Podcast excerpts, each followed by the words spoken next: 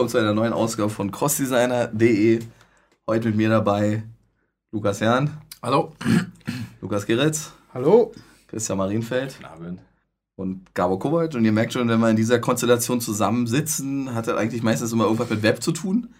Ähm, tatsächlich ist es so, dass wir heute eigentlich kein festes Thema haben, sondern der erste Punkt ist einfach äh, und so. ja, und so. Ähm, und so, ja. Was wir so die letzte, was wir so die letzten Monate eigentlich getrieben haben. Ähm, ein bisschen Thema Frameworks haben wir uns schon so äh, zusammengeschrieben, weil irgendwie, ähm, ich glaube, niemand arbeitet mehr ohne Frameworks grundsätzlich, oder? Ja, im Prinzip. Ja. Äh, außer, Also ich, ich. außer, außer ich. Ich, ich, ich, ich, mag, ich mag das ja eigentlich nicht so. Okay. Und ähm, aber tatsächlich ist es so, dass man so ganz ehrlich das Gefühl hat, dass sich äh, so diese die Anzahl der äh, Frameworks in letzter Zeit ja drastisch erhöht hat. Nur mal ein Beispiel, ich habe mir gerade von ähm, na, wer sind die? Pragmatic Bookstore mir ein Buch gekauft. Sieben Frameworks in sieben Wochen. Dachte ich, siehst du, naja, das ist ein tolles Buch von 2014 jetzt, neue Auflage draußen und ich habe es aufgeschlagen. Also bis auf AngularJS habe ich, kenne ich eigentlich noch nicht mehr gehört, die Frameworks, die da drin stehen. Also CanJS oder so, schon mal gehört? Nee. Nee, oder Immutant oder so, schon mal gehört? Ja, das sind total geile Frameworks. Okay. Und das war so frustrierend, dass ich nicht, noch nicht mal, also bis auf das eine nur mal angeschnitten oder gehört. Und jetzt weiß ich nicht, ob ich mir das reinziehe, weil man hat eigentlich so gar nicht so die Bewertungskompetenz mehr zu sagen, lohnt sich das? Mhm. Ich habe mir die dann alle im Web angeguckt, dachte so, boah, geil, das ist ein toll, super Framework. Zum Teil ist das aber kaum nachvollziehbar. Äh, also gibt man da seine Arbeitszeit irgendwie äh, Dafür hin. dafür rein ja. und bringt's dann das auch wirklich? Das ist ja eigentlich, äh, weiß nicht, wie machst du? Wie bewertest du so ein Framework? Ja, ich sag ja, d- das Problem habe ich auch und, und das äh, wird, wird ganz massiv. Ich denke mal, insgesamt werden die Frameworks einfach immer deutlich mehr, äh, weil es ja doch relativ einfach geworden ist, solche Frameworks umzusetzen, mittels JavaScript-Techniken äh, oder Node, die da immer drunter sitzen. So lässt sich jeder, kann so sein eigenes, also jedes Produkt, was man irgendwie für einen Kunden macht, könnte auch gleich ein Framework werden. Äh, so, dann wird halt relativ viel veröffentlicht. Äh, Ja, ist ist ja letztendlich so. Ja. So, deswegen gibt es allein für Canvas, wenn man da mal anschaut, wenn man da wirklich ein reelles Produkt hat, man weiß eigentlich gar nicht, welches Framework man nehmen soll. Es gibt so viele, ähm, die allein dafür da sind und hinterher, also ich stelle leider meist erst während des Entwickelns oder hinterher fest, dass ein anderes vielleicht besser geeignet wäre. Äh, oder da kommt gerade Neues raus, ich bin fertig mit der Entwicklung, ich sitze da so, Mist, ich habe jetzt ein halbes Jahr drin umgebaut Ja. und jetzt gibt es ein Framework, das hätte mir die Arbeit erleichtert. Ne? Aber, So, deswegen, man kann das, ich, ich, mir fällt es auch genauso schwer, ich kann nicht wirklich sagen, ob das oder das jetzt sinnvoller ist. Das war mal eine Weile und man merkte so, guck mal, das ist jetzt total gehypt. Aber allein bei Angular, ja, da kannst du auch Backbone daneben setzen, Ember äh, daneben setzen und du, du wüsstest jetzt, ich kann dir, könnte dir keiner sagen, was davon besser ist. Das ist dann wieder persönliches Interesse. Ja. Welches nehme ich, welches kann ich besser und du kannst dann nicht sagen, das, das oder das hat, aber, aber, wie, ist wie, wirklich wie, besser. aber wie macht ihr das? Das eine ist ja erstmal die Dinge zu finden und zu kennen. Mhm. Und äh, wie macht ihr das? Also guckt ihr euch, gebt ihr euch einen zwei Tage Zeit, das zu erschließen? Oder ich meine, das ist ja, das wird ja immer ein Einfach mal Problem. beispielsweise für ein Projekt nehmen. Also, so habe ich es jedenfalls gemacht. Ich habe es manchmal so ein bisschen vorher angeguckt, was es vielleicht so kann und was es so beinhaltet und einfach mal so ein Beispielprojekt damit gemacht. Also richtig ein reelles Projekt. Und dann habe ich dann halt manchmal gemerkt, okay, scheiße, nee, das kann jetzt das nicht. Und mm, Aber währenddessen lernt man es. Ja, genau. Ich, ich tue mir immer, ich versuche möglichst am Ball zu bleiben, immer, immer viel zu lesen, und wenn ich merke, dass eins irgendwie so ein bisschen raussticht, also man merkt so, hm, da sind viele Entwickler dran, Ja. da die Community wächst, es wird unterstützt, es wird deutlich weiterentwickelt, dann sage ich, dann investiere ich die Zeit, mir das anzuschauen, aber schaue das immer nur so ein bisschen an, probiere vielleicht mal im Privaten was. Und wenn ich dann wirklich merke, das hat richtig Power und dann bis dahin habe ich ja so leicht verstanden, für was es da ist. Und dann halte ich natürlich immer bei reellen Projekten auch dann im Hinterkopf, guck mal, könntest du nicht das und das Framework mal ausprobieren? Und in dem Zuge lernt man es dann richtig. Und im nächsten Projekt nutzt es dann wieder, obwohl es dann vielleicht gar nicht so sinnvoll wäre. Ja. Weil du dann wieder nicht offen für was Neues bist. Äh, Also das ist ein schwerer Grad. mm. Ich glaube, ich glaube, man kann so ähm, sowas auch nur dann also verstehen, wenn man es halt wirklich öfter mal ausprobiert hat. Also wenn man weiß, okay, ich muss mal irgendwie vielleicht A, B und C ausprobiert haben, um dann im Nachhinein sagen zu können, okay, für ein vergleichbares Projekt von der und der Größe vielleicht macht sich irgendwie Framework A irgendwie besser und wenn es irgendwie alles vielleicht ein bisschen kleiner ist, dann geht es schneller mit C oder sowas. So. Und auch ganz ohne manchmal. Oder auch manchmal ganz ohne. man sich damit ja auch weh. vielleicht ist das ja gar nicht so der falsche Weg, Gabor, ne? Manchmal. Ich weiß nicht, also ja ich- helfen ich- und nicht, nicht irgendwie behindern. Ja, ja, also gut, aber- große Einlehrungsphasen sind, sind nicht hilfreich. ja. Aber da wir, ähm, nehmen wir mal unser PhoneGap Framework, was wir, wo wir schon mal einen Podcast drüber gemacht haben, wo, wo der jetzt äh, im letzten Jahr äh, der, der Wechsel von iOS 6 auf iOS 7 war. Ich weiß nicht, wenn, das ist ja genau der Punkt. ne? Da hat sich ja, äh, dadurch, dass sich die Xcode-Plattform verändert hat, äh, waren halt zu dem Zeitpunkt, keine Ahnung, was war das dann gerade? Äh, äh, PhoneGap Cordova 3.0 oder so draußen, ein paar Tage vorher. Was dann allerdings mal gerade gar nicht hingehauen hat mit den Aspekten, die unter iOS 7 drin war. Und dadurch, dass wir dann halt uns auf so ein schönes Framework verlassen haben, flog uns dann natürlich erstmal die eine oder andere App erstmal um die Ohren. Ne? Weil, und wa- was war das damals, was, was so richtig ähm, mit der Höhe? Es waren die, die, die Eingabefelder, also dass, dass man, wenn man ne, auf dem Inputfeld draufdrückt, auf eine Eingabe, Warte, dass warte, das warte, nicht mehr warte mal, warte mal kurz. fokussiert. Alle die Leute, die da immer noch dran basteln und die, weißt du, wie lange haben wir ähm, durchs Weile. Netz gewühlt? Eine Woche uns die Nächte ange. Aber ich, vielleicht ist es irgendwie- auch der bekannte und Ja, genau, überall, ja, gut, aber damals stand das gar nicht. Ja. Und zwar, da war was ganz Blödes irgendwie.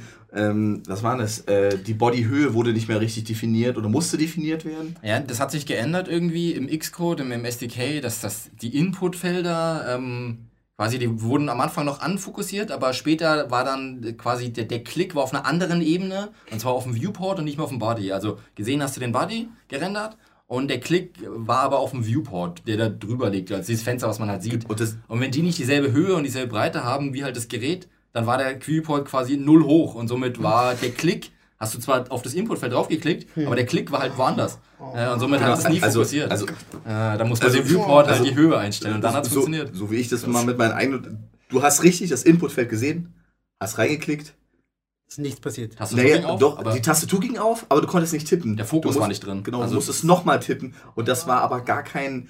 Ähm, das, das war nicht, wo man denkt, äh, wo hat er jetzt den, den Cursor hingesetzt, sondern das war einfach grafisch woanders. Mhm, Ey, und ich weiß nicht, Drüber äh, das war so. Und da waren noch so andere Sachen. Bei dem, bei, bei dem Wechsel von iOS 6 auf 7 sind ja auch die Date-Picker weggefallen. Oder irgendwas. Day, Daytime. Oder Daytime so. ging, ging nicht Genau. mehr, genau. Und dann gab es dann quasi eine gemeinsame Wippe oder Rolle, um das Datum einzustellen. Das, das war Verschiedene so, ja. ey, oh, das war so ein, so ein, so ein riesen Fuck. Ja, aber und das war dann so ein Framework. Ja, genau, aber das ist halt so ein, so ein Framework, wo man ne, bei PhoneGap oder bei solchen großen wird es weiterentwickelt, aber das ist so diese, diese Hemmschwelle, wenn man dann merkt, so das Framework wird eigentlich, also die, die Entwicklung drunter geht weiter, aber das Framework macht den, macht den Move nicht mit. Äh, und dann ist es, meiner Meinung nach, stirbt das Framework in dem Moment. Also wenn dann auf Mhm. einmal, ich merke es bei Jake Hervey, wird es halt so kritisch langsam, habe ich das Gefühl. Und das JavaScript so gut wird, dass viele Teile von Jake Hervey gar nicht mehr nötig sind und eigentlich langsamer als das Original JavaScript. So, das hat am Anfang halt irgendwie den Selektor mit Klassen, gab es ja irgendwie von einer Weile nicht. Inzwischen macht es ja JavaScript auch standardmäßig mit. So, da, dann ist die Jake Hervey-Selektoren eigentlich eher, also, ne, warum muss ich dann Hervey mitladen, wenn das eigentlich das native JavaScript auch kann? So, ne, und wenn dann wirklich das Framework nicht mal den Move noch mitmacht und nicht mehr Features bietet oder dann kann man es eigentlich auch nicht mehr wirklich benutzen, beziehungsweise äh, Also haben wir nicht, also haben wir nicht nur ein Auswahlproblem und dann noch ein Aktualisierungsproblem des jeweiligen Frameworks äh, drauf. Meine, was hat sich denn bei, äh, bei Cordova noch verändert? Die, die Installationsroutine ist jetzt dann auf Command-Line-Ebene Genau. runtergewandert. Richtig, am Anfang war das ja so Projektordner quasi für jede Plattform. Äh, Dann ist es ja irgendwie mit mehr Kommando-Line-Interface-Befehlen, wo man das erstellt und dann die verschiedenen Plattformen über Kommando-Line halt hinzufügt und die Plugins vor allem auch neu dazu installieren muss. Die waren am Anfang ja noch alle dabei, Hm. weil die ganze Plugin-API war vorher, also für die Standardsachen im Cordova, die sind dann als standardisierte Plugins aber nach außen gewandert, die man dann einzeln wieder dazu holen muss. Also, dass du eigentlich am Anfang erst ein nacktes Projekt bekommst, ohne sämtliche Plugins, also keine Datenbank, kein, kein GPS, kein gar nichts. Äh, Und du musst dir dann für jedes Projekt die auch einzeln dazu holen. Über, über das Command-Line-Tool Genau, selber. Kann mir einer mal verraten, Da nebenbei, auch. Was die da so geil dran finden, an diesem Command-Line-Tools? Keine Ahnung. Tja, Was ist denn? Haben die keinen Bock mehr ein Interface oder wie? Oder was? ist- einfach vielleicht- mal ein Interface zu entwickeln. Ja, vielleicht bin ich zu doof. Gibt es dann einen so einen Kracher? Na ja, klar, du kannst es batchen irgendwie besser, ne? Oder ich weiß nicht. Oder, äh, Ja, Die meisten finden es schneller, besser Ja. einzustellen, ähm, freier. Äh, ne, irgendwie ein Knopf ist dann halt, fühlt sich an, du musst da draufdrücken, du weißt nicht, was passiert. Und dann eine Kommandoline genau eingeben kannst, in welchem Ordner wie was sich verdrehen soll. Ja. Ich weiß nicht so, das, das fühlt aber sich halt wir- nerdiger an. Aber wir haben da zwei, drei Mal irgendeine Installation mit weggeballert aus Versehen, oder? Weil man einfach. Auch wenn ich ein Interface hätte, würde ich die regelmäßig ausballern. also, okay. äh, ich, das, das, gerade dieses Cordova mit verschiedenen Plattformen, das äh, in dieser Kommando-Line, das funktioniert auch nicht bis ins letzte Detail. Äh, deswegen, ich, ich habe bei einem Projekt jetzt auch das iOS drin. Aber ich krieg ums Verrecken kein Android mehr dazu gebaut. Also ich fange dann das Projekt wieder bei Null an und schiebe dann halt den aktuellen WWW-Ordner dann da rein, äh, in der Hoffnung, dass dann beide Plattformen endlich mal laufen. Äh. Und auch da gibt es dann für iOS und Android, selbst für die beiden, gravierende Unterschiede. Und jetzt für Windows Mobile, da sind so Sachen wie Standard-SVGs gehen nicht. Also nicht mal als Hintergrundbild, aber auch nicht als normales Image-Tag mit SVG. Da musst du so ein Objekt, Data, Attribut, Ja. SVG, also, ne, selbst, also das ist nicht plattformübergreifend ins Detail, deswegen, Aber wie weit das ganz Sinn gibt, ist eh fraglich. Aber es nimmt einem ja schon viel ab, ne? Also Genau. das ist halt, das ist ja das. Extreme. Ja, man Ist könnte so. sich auch richtig mit der Plattform beschäftigen, aber wer hat da Ja. schon Zeit und Dann Lust nicht zu? mehr mit Webtechniken, das ist ja genau der Punkt. Ja, genau. Aber apropos, wo man gerade äh, bei Windows waren, äh, äh, Newsletter für Outlook äh, 2008 optimieren. Eine riesen 2007. oder 2007 Ja. und noch, äh, da war, hatte ich auch ganz viel Spaß mit, wird diese Woche mich auch noch beschäftigen, ist äh, dynamische Hintergrundbilder in Outlook. okay, Boah. ja. Ja, ist Äh, das nicht immer so, der Outlook-Browser ist der schlimmste? Selbst Ja. der, der letzte Ja. IEE geht noch Ja, ja. besser als der Genau. Outlook-Browser Genau. heutzutage, Gen- wegen genau so. Sicherheitslücken und Features, die Genau. da Das ist so irgendwie, krank. Genau. das ist so daneben. Ich habe mit Äh. meinem neuen Lieblings, äh, ich war ja mal eine Zeit, also gerade was Newsletter-Tools anbetrifft, war ich ja ein großer, wir springen jetzt mal so ein bisschen, aber ist ja egal, ne? wir sind ja immer noch bei Punkt 1 und so. Und so, ja. Ähm, äh, mein Lieblingstool für Newsletter war ja Mailchimp, weil das ganz viele Kunden, dadurch, dass Mailchimp aber ein amerikanisches Unternehmen ist und immer mit Kreditkarte und tralala, sind jetzt relativ viele unserer Kunden zu Clever Reach, deutscher Anbieter, wo du halt auch mit Rechnung und so ganz normal bezahlen kannst. Ähm, hat eigentlich vom Feature-Set äh, absolut vergleichbar mit Mailchimp nicht ganz so geschliffen hübsch im Backend, aber ähm, es gibt so kleine, feine Unterschiede. Ne? Bei, bei, bei, bei Mailchimp baust du irgendwie so Newsletter, baust du irgendwie und im Cleverreach machst du eine Mail. Also die haben noch so diese, Wir haben die äh, andere- die, so die haben so ein bisschen bisschen andere Denke, aber ansonsten genau das gleiche. Die haben auch ähm, dieses gleiche ähm, äh, vom, vom Code her, die gleichen, also vergleichbare Tags mit diesen Repeats und so, dass du loopen kannst und so, dass du Sachen reinbauen kannst. Also, Eigentlich Du meinst so kleine Bausteine im Genau, Newsletter, so, die sich dann genau, wiederholen. genau. Dass du quasi Content-Elemente hast, die du dann zusammenbauen kannst, je nachdem, wie der Newsletter halt zusammenbauen. So, äh, so ein paar Kleinigkeiten fehlen, so Anker, ne, um so von oben nach unten zu Ja. springen und so. Mehrsprachigkeit ist auch nicht so doll drin, aber trotzdem gefällt es mir eigentlich sehr, sehr gut. Und ähm, da hatte ich dann so einen schönen Newsletter gebaut, komplett fertig, ging überall und dann rief, Kunde, rief der Kunde an, ach, äh, wir benutzen den Outlook irgendwie, boah, das ist so übel, du kannst ja gar nichts tun, ne? Nee. Und fängst, ne? Weil wir da auch so bei, bei uns so sind, äh, zum Thema E-Mail-Programme, eine meiner Lieblingsthemen. Ähm, darf ich mal fragen an, an euch beiden, bei dir weiß ich es ja, Gabo, was du benutzt, äh, was ihr für ein E-Mail-Programm habt? Das wird jetzt wahrscheinlich die Welt schockieren, aber ich benutze tatsächlich Outlook. Opera Mail. Also- Okay. Aha. Das ist doch schlimm, dass du sagst, sie. nee, aber also ich finde ich, äh, ich finde es nur interessant, weil es kennt eigentlich kaum jemand. Wusste, Ich kennt kaum jemand, dass Opera tatsächlich auch ein E-Mail-Programm dass es zwischenzeitlich und in einer Version rausgeflogen ist, Es haben ist sich alle mittlerweile, beschwert es und ist ist wieder mittlerweile, reingewandert. nee, es ist noch nicht wieder reingewandert. Okay. Es ist immer noch separiert. okay. Und Das funktioniert ähm, wunderbar für mich. Aber dann auch nach Posteingang, Postausgang, so die Ordnerstruktur, wie man das aus Outlook kennt. Alles, alles, alles Okay. möglich. Also es Und- ist halt da komplett IMAP und so, ne? Ja, ja. Alles äh, so. gut, Aber dann jetzt mal investigativ nachgefragt, äh, warum benutzt du das? Ich meine, Weil ich, Irgendwas muss es ja geben, Ja, ja weil, weil ich das unfassbar clever fand, ein Programm zu haben, wo alles drin ist, in Anführungsstrichen, was ich mit dem Internet tue. Also browsen und E-Mails schreiben. So, okay, jetzt kann man natürlich sagen, irgendwie Skype und äh, Heute Chat und sowas. einfach, aber- ne? Ja, so, aber das war damals extrem, extrem geil, weil man keine, man musste nicht irgendwie zwei Programme, fand ich zumindest, man musste nicht zwei Programme starten. Und zusätzlich konnte das halt auch noch, oder kannst immer noch Feeds lesen, so. Also eigentlich alles, was du so an Content so im, im und am Netz machst, war halt irgendwie in einem so einem Programm vereint. So. Das, Okay, das macht- Wird das noch weiterentwickelt? Also ist da, ist da so, wo du sagst, da sind Features, da kommen neue Features, die, die auch interessant sein könnten? Nee, bis jetzt, bis jetzt an der Stelle nicht, aber ich finde es ganz, also es wird halt irgendwie, keine Ahnung, Sicherheitsupdates oder was wird- werden schon gemacht, so, aber jetzt, ich wüsste jetzt auch nicht, was ich irgendwie vielleicht vermisse oder sowas. Also es gab schon irgendwie so ein paar Sachen, die dann da reingewandert sind, so was man auch irgendwie von Outlook und von anderen Sachen kennt, irgendwie so, dass man so äh, Threads hat, dass du so richtig diesen Message nach nachverfolgen kannst und sowas. Das ging halt irgendwie lange Zeit nicht, es kam irgendwie rein so, aber ja, das benutze ich halt. So. Aber manchmal auch, aber zum Testen auch mal Thunderbird, so, aber sonst benutzt du? Lu ne. Äh, äh, Bevor, Lukas, noch eine Frage Ja. zu Opera Mail. Mhm. Äh, wenn da alles drin ist, wie sicherst du das? Wie sichere ich was? Backup. Backup von Wie backupst du das? Ist da ein Knopf, wo drauf steht, mach mir. Nee, aber es ist ja mein Ah. IBAP-Ordner. Ja alles auf dem Server. Ich Ja, ist mach ja noch schlimmer. Dann macht Ja. er das aber Bums und dann, okay. Nee, aber jetzt mal. Ähm, Aber weißt du, ob sowas gibt? Ja, gibt's, gibt mit irgendwo einen Exportknopf, das weiß ich. Weil das Ja, was alle macht- anderen nicht, was macht der- wer, wenn es Open nee, Moment, Mobile- Moment, Moment, Moment. So stimmt das nicht. Nehmen wir mal zum Beispiel Outlook.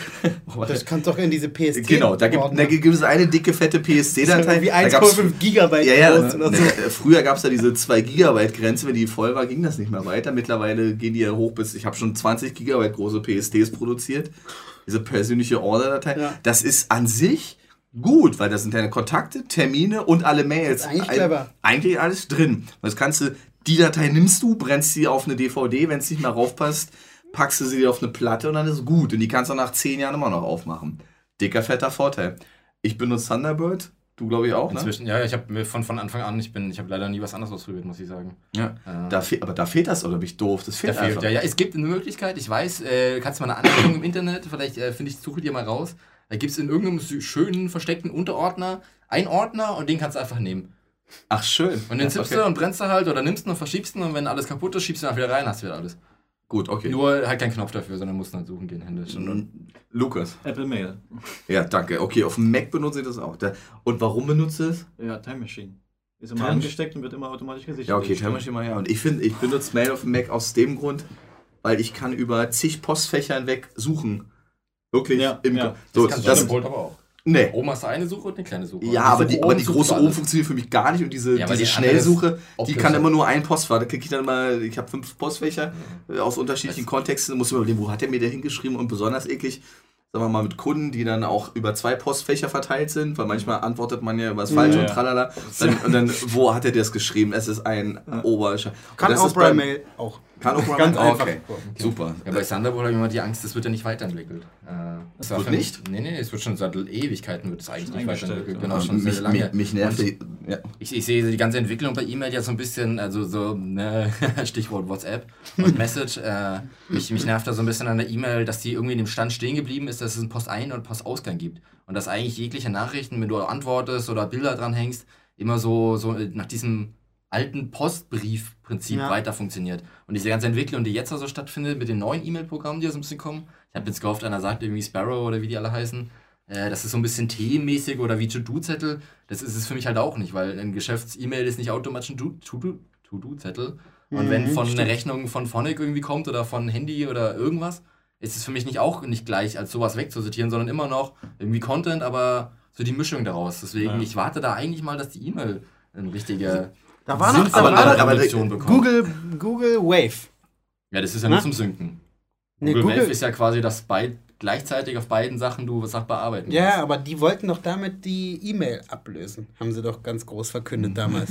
Ja. Ja, ja, Weil ich glaube, also, die, also zumindest dieses aber- E-Mail-Spam, Okay. also Spamming in Anführungsstrichen, dass du, du schreibst ja irgendwie wegen jedem kleinen Scheiß irgendwie eine E-Mail hin und her und dann hängst du hier nochmal einen Google Maps-Link an und was ist das? Aber es fand ich auch total schade, dass sie es eingestellt haben. Hätte mich mal interessiert, was da draus geworden ist. Aber- Es bestimmt, wandert bestimmt irgendwo jetzt in Teilen in andere ist, Sachen ja, rein. Ist ja, also so, ich habe das dem letzten nachgeschaut, da habe ich nämlich nach so einem Tool gesucht und da habe ich gefunden, vielleicht liege ich jetzt auch völlig daneben, aber dass Google Wave äh, die Technik ist, die zum Beispiel, wir kennen das alle aus Google Docs, Ja. dass wir uns gleichzeitig einloggen, gleichzeitig sehen, was der andere schreibt.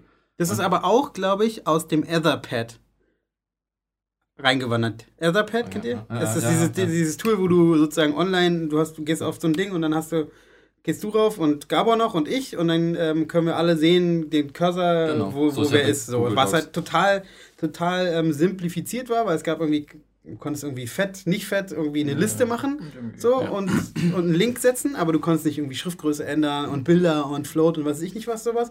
Und das wurde dann irgendwann, nachdem das echt super funktioniert hat, zack, gekauft von Google. Jetzt gibt es Ether, wenn man auf etherpad.com geht, irgendwie, äh, oder .org, ich weiß nicht genau, dann äh, steht da Project Closed, äh, acquired by Google und Hm. das ist jetzt eigentlich eins zu eins in Google Docs reingewandert. Ja gut, und das ist halt, diese Technik hieß dann Google Wave und Ja. die ist inzwischen auch, äh, gibt es nicht mehr, wird nicht mehr so weiterentwickelt, aber äh, ist äh, zu Apache gekommen, Apache Wave und somit Open Source. Ah. Das haben, hat Google veröffentlicht. Das nutzen die zwar weiterhin, aber das ist eine Technik, die man nutzen kann. Relativ einfach auch also aufgebaut und gut beschrieben, äh, wie man da halt in seinen Techniken, wie auch immer, ähm, so diese, diese Synchronhaltung per Cursor und Live-View, was der andere macht, Mhm. benutzen kann. Also das ist Okay, aber, aber das würde ja jetzt ja Da wir ja beim E-Mail als, asyn als asynchrone Kommunikationsform meistens ja nicht. Meine, das geht ja schon los, dass jeder von uns, also das, ähm, ganz simpel, äh, bei einer E-Mail antworten, unten drunter oder oben drüber. Da geht's ja schon los. Da gibt's ja schon Kriege im Netz, was nun besser Ja, ist. Ne? ja, oder, wirklich. oder benutzt irgendjemand von euch diese Konversationsansicht im Mail, wo du Nee. Ne? Da wirst du irre bei, weil du kannst irgendwie. Das ist, genau, ne, da hast du ruhig recht. Kennst du das nicht? Da kannst du irgendwie einstellen, nach Konversation sortieren, dann hängt der, der anhand der, er kennt ja die E-Mails, wenn du, wenn sich zehn Leute hin und her melden zum gleichen Thema, dann hängt er dir das chronologisch in so einer Kette zusammen. Nicht gut gemacht? Ne, vielleicht schon, aber ich, ich, Das- ich kann das nicht. Ich, glaube, das ist auch eine, eine Lern, das ist ein Lernprozess. Ja. Weil ich glaube, Leute, die vielleicht jetzt anfangen und das ist standardmäßig aktiviert, so denken, ah, okay, das ist doch total praktisch. Und wir, die wir irgendwie schon seit 15 Jahren E-Mails hin und her schreiben und lesen, denken so, what? Was wollt ihr hier von mir alles Du, irgendwie hintereinander? das ist genauso wie ich natürliches. Scrollen oder so. Ja, ich- genau. Ich hab's, ne, vor allem, ich hab's, ich hab's ja noch äh, richtig böse. Du wirst es ja auch noch merken, wenn du, wenn du so äh, 24 Studenten da sitzen ja, ich hast. Und jeder hat einen Mac. Und bei jedem ist es anders. Und ey, du kommst nicht klar, weil du einfach nicht weißt, hoch, runter, Nee, rechts, links, scheiße. Der eine hat den Cursor rechts unten mit im Trackpad drin, der eine muss drücken, der nächste muss klicken, ziehen, Ja. Doppel, ey, das ist wahnsinnig, okay. Ja. Ja, das ist schon, schon mit, äh, ich komme da mit dem, werd verrückt mit den aktiven Ecken in dem Zusammenhang. Oh ja, aktive Ecken. Also 20 verschiedene Macs und 20 verschiedene Einstellungen, wie die aktiven Ecken sind. Und keine wie meine. Keine. Das ist, naja. Haben wir, Genau. schon, haben wir schon mal hier über, äh, wo wir gerade bei Frameworks und E-Mails waren, haben wir schon mal über Raphael und Fabrics gesprochen? Das ist ein guter Übergang von E-Mails zu Canvas. Der ist Äh, gut, der geschliffen war der. Genau. Äh, nee, wohl, äh, haben wir noch nie gesprochen, oder? Ich kann mich nicht daran erinnern. Wenn, dann vielleicht nochmal angeschnitten. Ähm, Aber du hast dich doch mal tot, äh, das war doch so ein typisches Beispiel, totgefummelt in Raphael, bis dann irgendwann Fabrics kam, oder? Genau. Äh, aber das hat ähm, im selben, Nie gesagt. selben Zuge mir äh, da die, die Technik eben sich so weiterentwickelt, dass ich dann in der Lage war, ein anderes Framework zu benutzen.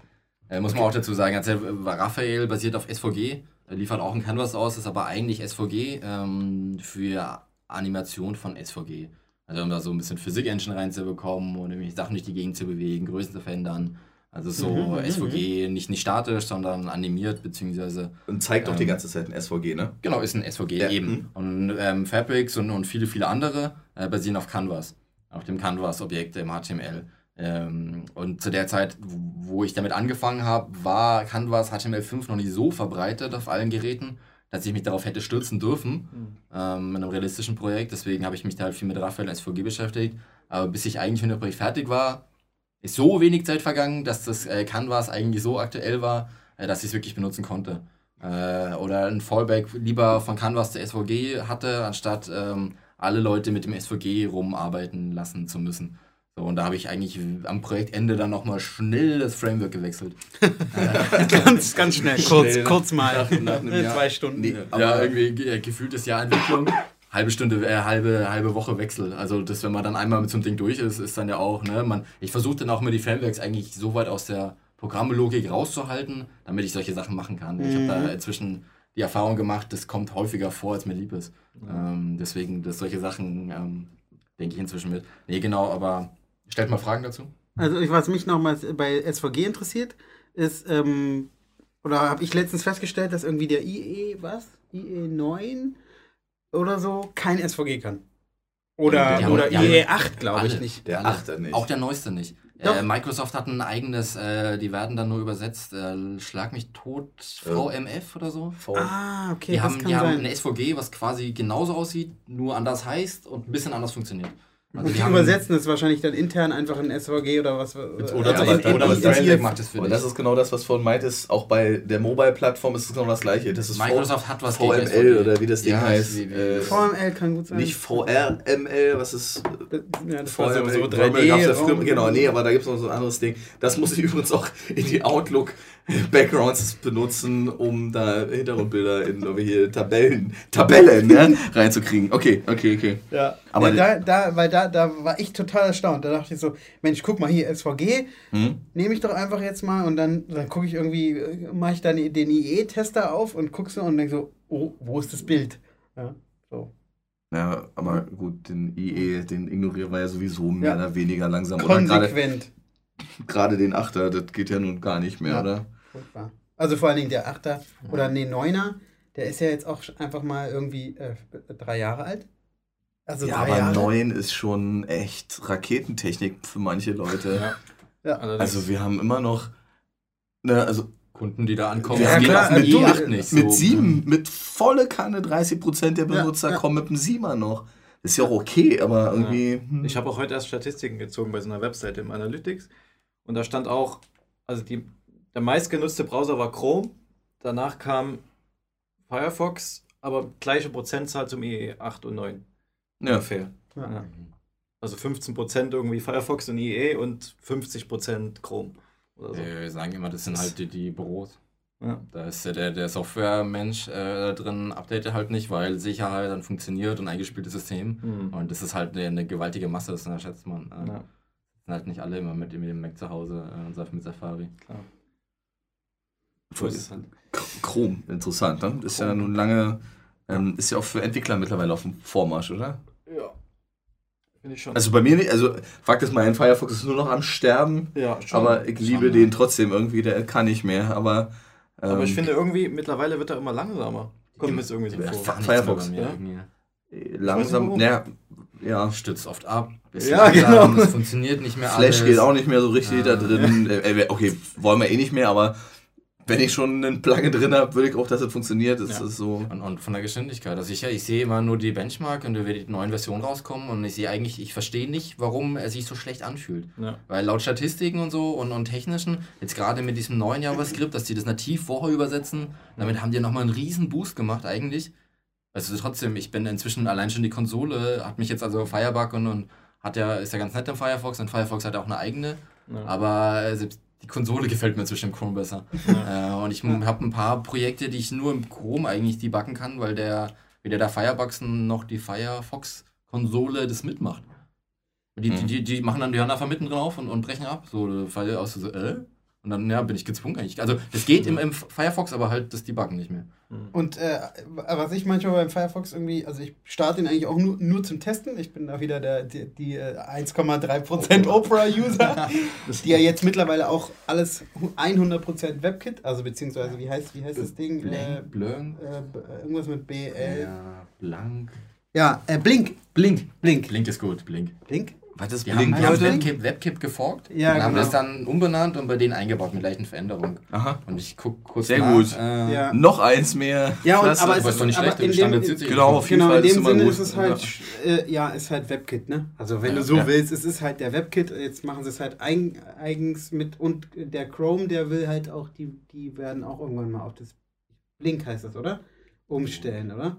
Ähm, na, auf jeden Fall, äh, bei mir ist es, äh, ich habe, ich starte den Firefox tatsächlich nur so, äh, s- auch sporadisch mal, um zu testen, oder wenn ich mal irgendwie, irgendwie, äh, sowas wie ein, ein anonymes Fenster brauche oder sowas, um irgendwie ein Tracking zu testen oder sowas.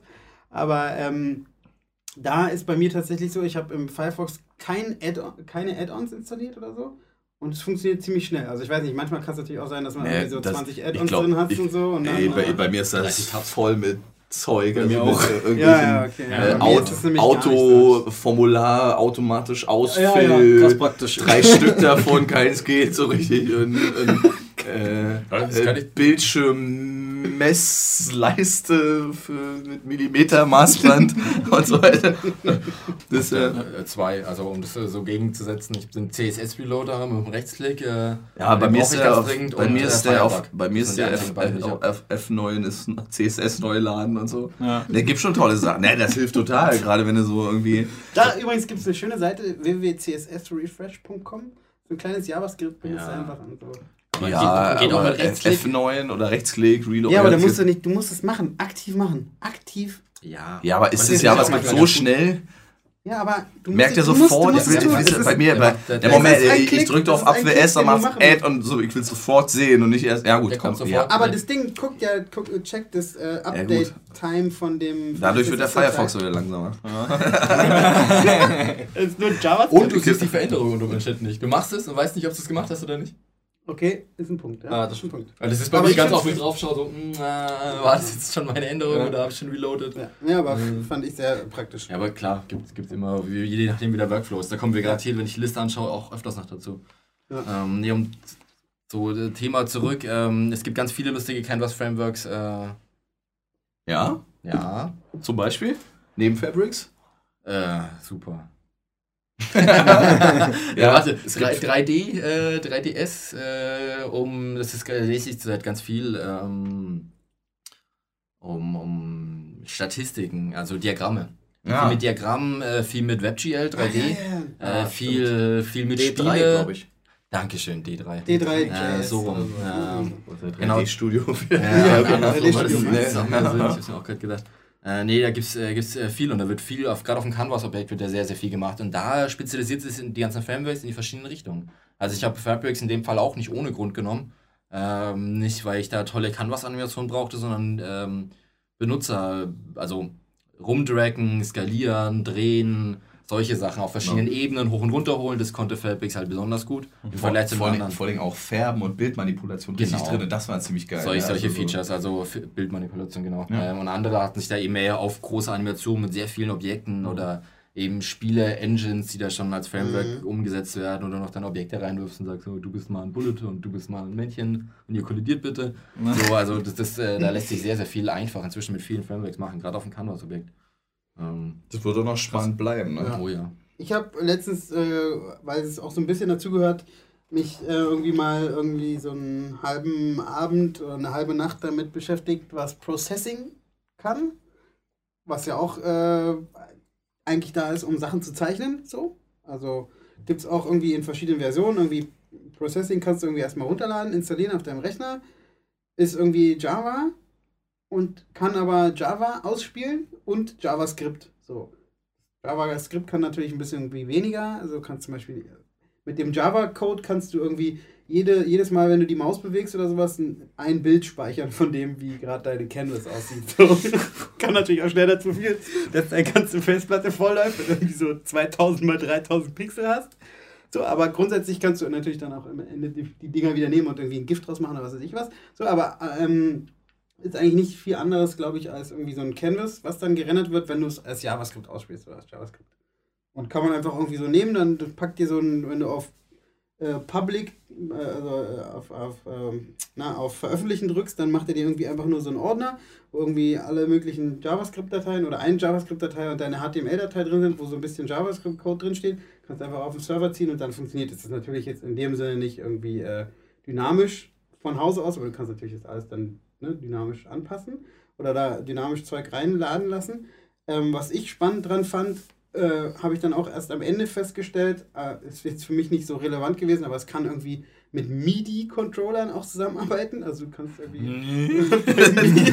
ist doch cool, hast du so ein Keyboard neben Ja. dran, dann deine Tasten drauf, Ja. und dann raus zum Arbeiten. Ja, also ich meine, ne, es ist äh, wahrscheinlich dann für, für VJs oder irgendwelche DJs mit Lightshows und sonst was so, was dann im Hintergrund so passieren kann. Und so. Ist das, MIDI-Schnittstelle nicht inzwischen auch mit, mit ganz vielen analogen Slidern und, und Drehknöpfen und Tasten und sowas? Ja, ja, Mit genau. der Netz, wie das gesehen, wo man zusammenbauen kann, seine eigene Riesentastatur halt, wie also das, die Photoshop-Palette quasi mit Drehknöpfen und so. Mhm. Äh, das könnte doch auch über diese Schnittstelle Wahrscheinlich, ja, wenn das MIDI werden. halt Also, rausschickt, das also schickt. Fand ich total spannend und ähm, passt, passt jetzt vielleicht so ein bisschen dazu, weil es halt auch zum Zeichnen von Sachen so ähm, ist. So, total, Wie, total he- cool. wie, wie heißt es? Äh, Processing heißt Okay, es. vielleicht sollten wir diesmal echt mal Ja. eine Linkliste zusammenstellen, weil einfach nochmal so, äh, äh, genau, schreib doch mal auf. Ja, genau, Processing.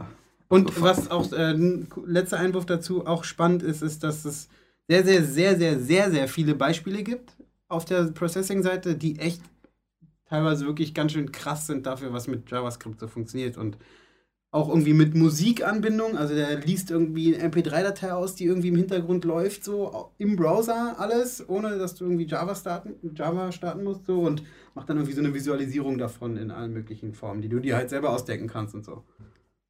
Ja. okay, und funktioniert, wie wir sehen, auch auf dem iPad. Sehr schön, Ja. sehr Wie schön, wir sehr schön. Wie, wie wir sehen. Ihr müsst Ihr Lieb- einfach mal die- die- online gehen und Die, die, ausprobieren. genau, wir verlinken das aber eigentlich mal. Ähm, wo relativ viel drüber gesprochen wird im Thema, zum Thema Frameworks, sind ja diese ganzen tollen CSS-Frameworks, die so durch die Gegend fliegen. Ähm, ja, grundsätzlich, ähm, das ist jetzt an sich kein Framework, aber ich, ich, ich habe es einfach mal so reingeschrieben, wollte einfach mal eine Sache erzählen, die ich einfach erstaunlich fand. Ich musste jetzt bei drei Webprojekten, habe ich jetzt quasi aus ähm, Bestand, Content-Management-Systemen, statische Layouts, äh, jeweils die ehrenvolle Aufgabe gehabt, die jetzt responsive zu machen, weil einfach äh, Kunden wollen es und dann macht man es ja mal gerade und vor allem macht es ja auch Spaß nach einer Weile. Und Ja. ich gebe ganz ehrlich zu, dass ich ähm, mich bisher erfolgreich weigern konnte, überhaupt ein Framework, irgendwelche Preprozessoren oder so zu benutzen.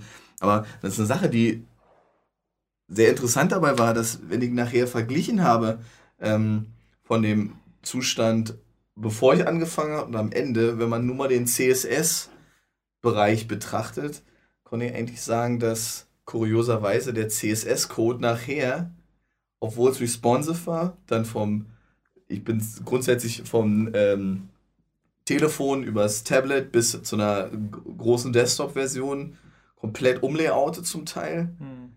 Kurioserweise war der CSS-Quellcode kürzer als davor. Ja.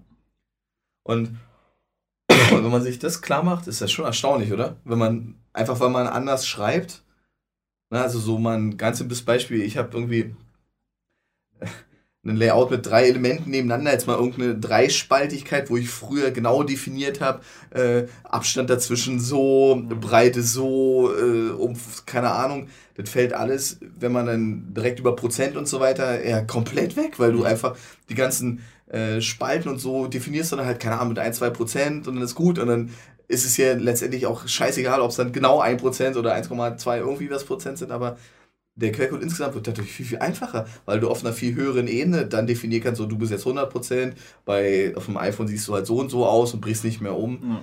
Ja. Ähm, und was sie auch rausgekramt hat, wollte ich euch mal fragen, ob ihr damit arbeitet, ähm, über ähm, Display Table, Display Raws und Cells zu arbeiten. Äh, Habe ich mal probiert, ich bin aber nicht mit klargekommen. Also es war mir dann irgendwie zu komisch. Ja, aber ist halt super, super simpel. Vor allem, es steht schon seit 100 Jahren da diese Regel. Das ist genauso wie Flex wahrscheinlich, obwohl das jetzt eine neue CSS 3, ne? Gibt es auch schon ewig? Ewig. Ja, okay, Firefox 2.0, also seit Firefox, 2.0. seit, Firefox, 2.0. seit Safari, seit Chrome Exit gibt es Display Flex. Äh, Okay. Okay, kommen wir, kein Mensch. kommen wir vielleicht kommen wir gleich zu, aber ich wollte einfach sagen, das sind so, so man, man hat da so Dinge, die Mhm. stehen da schon seit ewigen Zeiten da, die benutzt du einfach nicht, weil man einfach so eingefahren ist. Ja. Und wenn du dich dann aber mal, genauso wie sowas, wie so ein Quatsch wie hier, ähm, was unser Kollege mal benutzt, hier Inline-Blocks oder sowas, ja, das ist kein Schwein, aber irgendwann brauchst du es da mal und dann, ach, das ist Mhm. genau das, sparst dir wieder drei andere Sachen. Also Ja. es lohnt sich auch mal in diesen alten Dingen, die da schon immer da sind, mal zu gucken. Aber ich fand es einfach interessant, dass, äh, also ich habe jetzt festgestellt, dass ich für so ein, ich brauche genau zwei Tage, ne, um ein komplettes CMS von statisch auf komplett responsive zu kriegen. Das Mhm. ist eigentlich, Ja, mal Herangehensweise, nimmst du deinen ganzen CSS-Code, löscht ihn quasi, also und fängst bei Null an oder Äh, baust du da drin um langsam? mh, na, vielleicht andersrum. Äh, das waren alles Content-Management-Systeme, die schon ein Content-Construction-Kit mit drin hatten. Das heißt, ich bin nicht äh, den, den ganzen CSS-Stack des CMS durchgegangen, sondern ich habe mir nur die einzelnen Content-Typen, ja, bei dem einen System waren es so 20 Content-Typen, die es gab. Also, jetzt mal blöd, eine Headline, ein Opener-Text, ein Bild mit Text, einen Dreispalter mit Bild drüber, dann eine Bullet-List, äh, eine, eine Link, eine, sowas. Mhm. Das waren alles einzelne Content-Elemente, die alle sauber in einem CCK ähm, CSS drin waren, die nur dafür da waren, wo jedes einzelne Content-Element quasi seinen eigenen CSS-Bereich hatte. Und am Ende wird es zusammengefasst in eine große Und- CSS-Datei Ja, und alles, und alles zusammen liegt dann in einem dicken, fetten Muttercontainer drin und der wurde dann einfach äh, mit einer maximalen Breite einfach definiert, dass er dann bei Riesendisplays nicht rausläuft, sondern dann am Ende ein Ja. äh, vernünftiges visuelles Erscheinungsbild hat und dann konnten jeder einzelne Content-Typ quasi, habe ich Schritt für Schritt gemacht und habe die dann quasi gelöscht. Insofern, äh, Beides. genau, komm. Content gelöscht, eig- Großes nee, nee, eigentlich ist es nen, nur ein Verändern. Ich habe Okay. gar nichts gelöscht. Ich habe höchstens überflüssige CSS, also sowas wie irgendwelche Margins und so, die du Ja, irgendwie ja. drin hattest, wo feste Werte drin standen und vor allen Dingen auch so Schriftdefinitionen, die sortierst du ja dann weiter nach oben, Mhm. Ja. äh, weil du dann mit EMs oder REMs äh, jeweils arbeitest. Äh, na, äh, was mich interessiert, ist, ob du dann beim Umbauen von Anfang an irgendwie die, die einzelnen Elemente angeguckt hast, sozusagen. Oder ob du irgendwie gesagt hast, okay, ich lösche da ein paar Sachen raus und schieb die dann hin und her.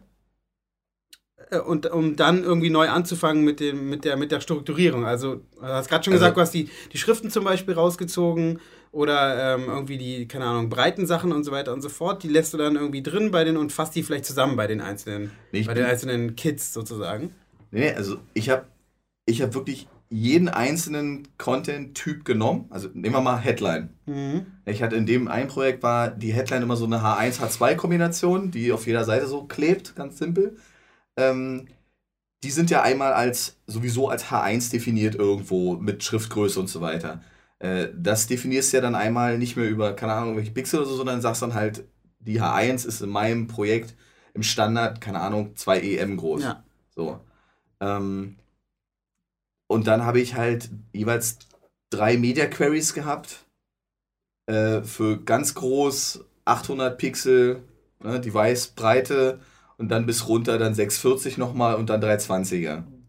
So, und dann habe ich die einfach genommen und habe dann äh, jeweils klein gezogen und habe darauf, also habe geguckt, wie reagieren die, wie brechen die um. Also in der ganz großen Version gehen die Headlines, sagen wir mal, nur 70% von der Breite her. Bei einem iPad will ich sie dann einmal 100% von links nach rechts, obwohl dann 100% sich immer auf das 95-prozentige Elternelement drumherum bezieht und so weiter. Und ähm, bis dann runter auf das 320er, wo ich dann sogar nur 1% Umlauf quasi lasse, weil ich noch weniger Platz drin habe. Äh, so, und that's it eigentlich. Und so gehe ich dann jeden einzelnen Krams durch. Eklig sind dann so eine Sachen wie, ähm, keine Ahnung, da war in dem einen Projekt war auch ein Content-Typ äh, YouTube Vimeo-Video drin.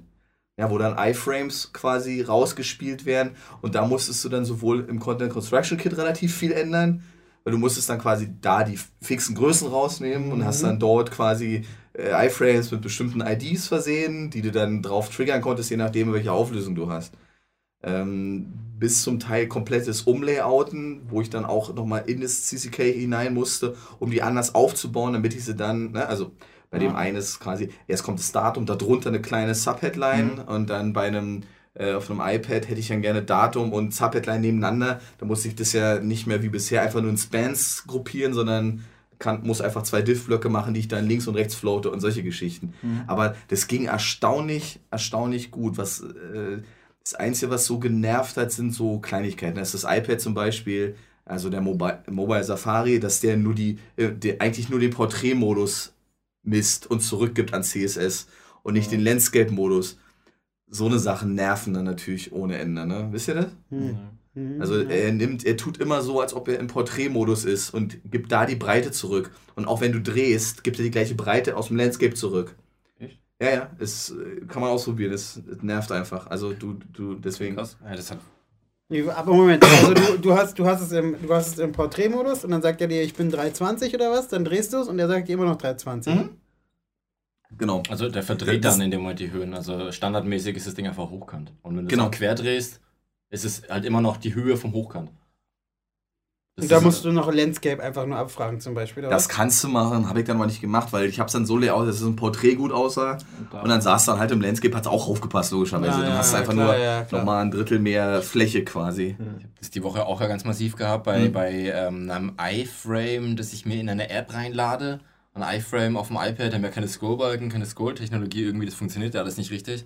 Und da war das auch ganz tricky. Und am Ende habe ich dann rausbekommen, dass es eben, also ich habe auch im, im Quer, also im Landscape gearbeitet und gemerkt, dass es nicht richtig funktioniert von der Höhenangaben. Und habe dann gemerkt, dass ich den Viewport im Nachhinein, also wenn er das Ganze geladen hat, äh, dann im Landscape-Modus den Viewport auf die dementsprechende Breite per Pixel setzen muss.